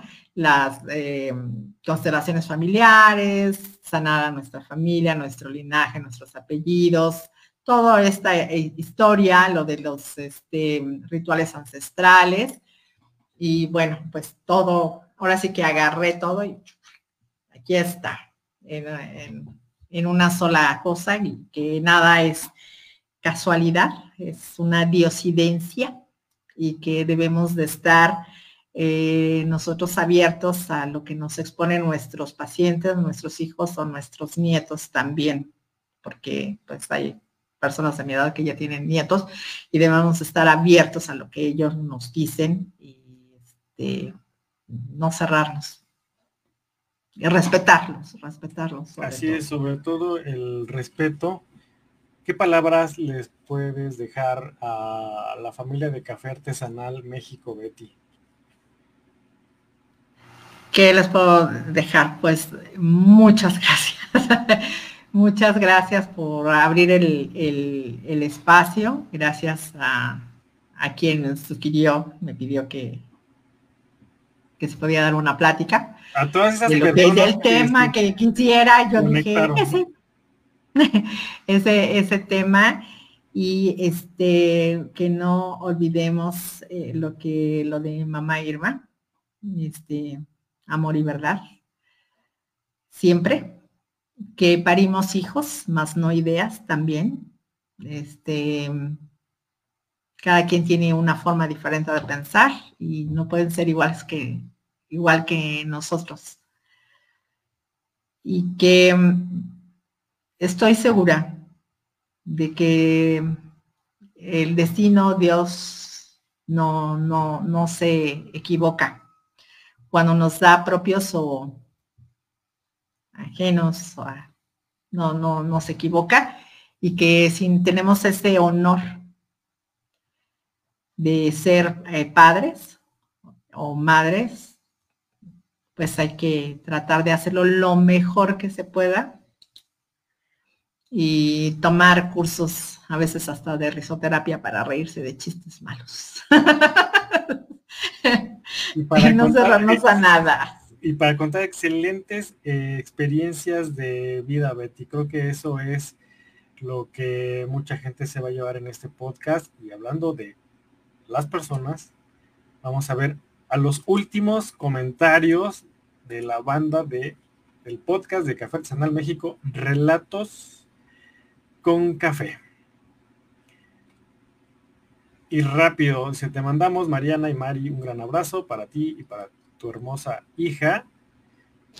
Felicidades por el tema, felicidades a ustedes por aguantarnos, estar aquí con nosotros, por supuesto a Betty por abrir su corazón, digo principalmente. Eh, tiene unas manos maravillosas y pone unas vendas de yeso que te deja una cinturita que, wow, pues ya escucharon. Si quieren con Betty a, ahí este, a la cinturita de María Victoria. Ya sé quién fue. Sin quitarse las costillas, pues allí está. muy recomendables sus terapias, allí está. Eh, yo envié a un familiar que tenía una horrenda y aguerrida tos. Ya había acudido a varios médicos, y como a este familiar le dio esa tos desde que falleció su esposo, fue con la terapeuta Betty que le dio varias terapias con masajes y santo remedio. Ahí están los testimonios. Eh, hagan el suyo. Digo, si tienen un malestar, es una alternativa. Pueden visitar a Betty. Digo, si no, recomiéndensela a alguien que igual está abierto a este tipo de terapias. Digo, porque es lo que comentamos siempre, ¿no? Respetamos creencias, a ver que diga, yo sí, yo no, yo no sabía, voy a ver, hay de todo, ¿no? Eh, sí que grande, que, no, sí que agende para otra temporada La Pluma de Luz, son geniales. Eh, tú y tus invitados de Café Artesanal, más bien son geniales ustedes público, de verdad, y los invitados sobre todo. Aquí, pues digamos, hay como que el medio para ellos, con mucho gusto lo hacemos.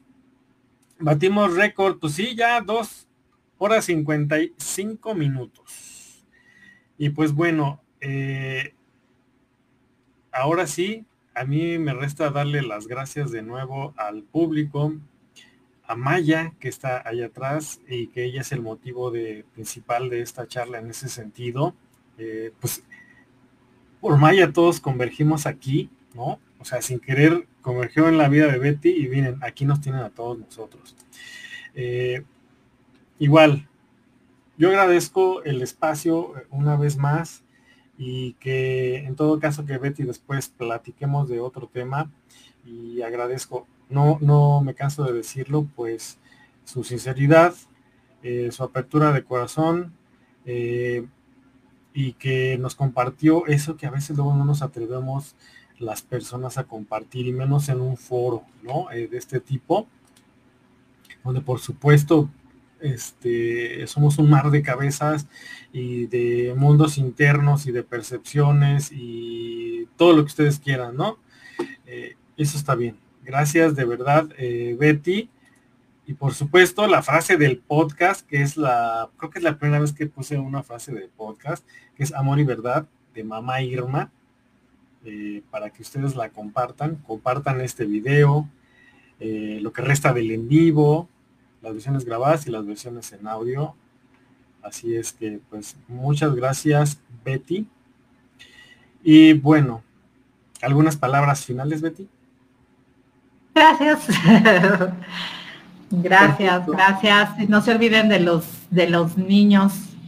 No les hacen falta tantos tantos juguetes.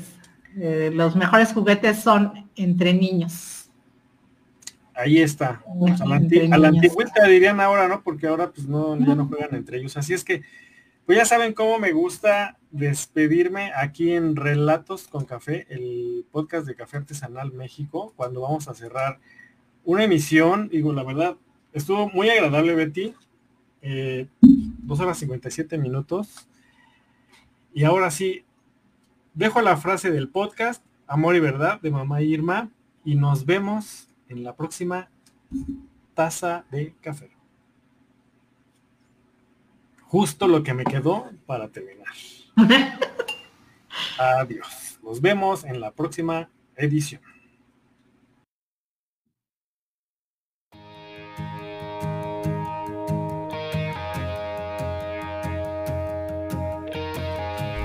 podcast de Café Artesanal México. Charlas variadas para compartir disfrutando del delicioso aroma del café artesanal México. Un podcast para ti. Prepara tu café y acompáñanos. Síguenos y comparte nuestras transmisiones. No nos olvides, estamos en Facebook e Instagram. Café Artesanal México y su podcast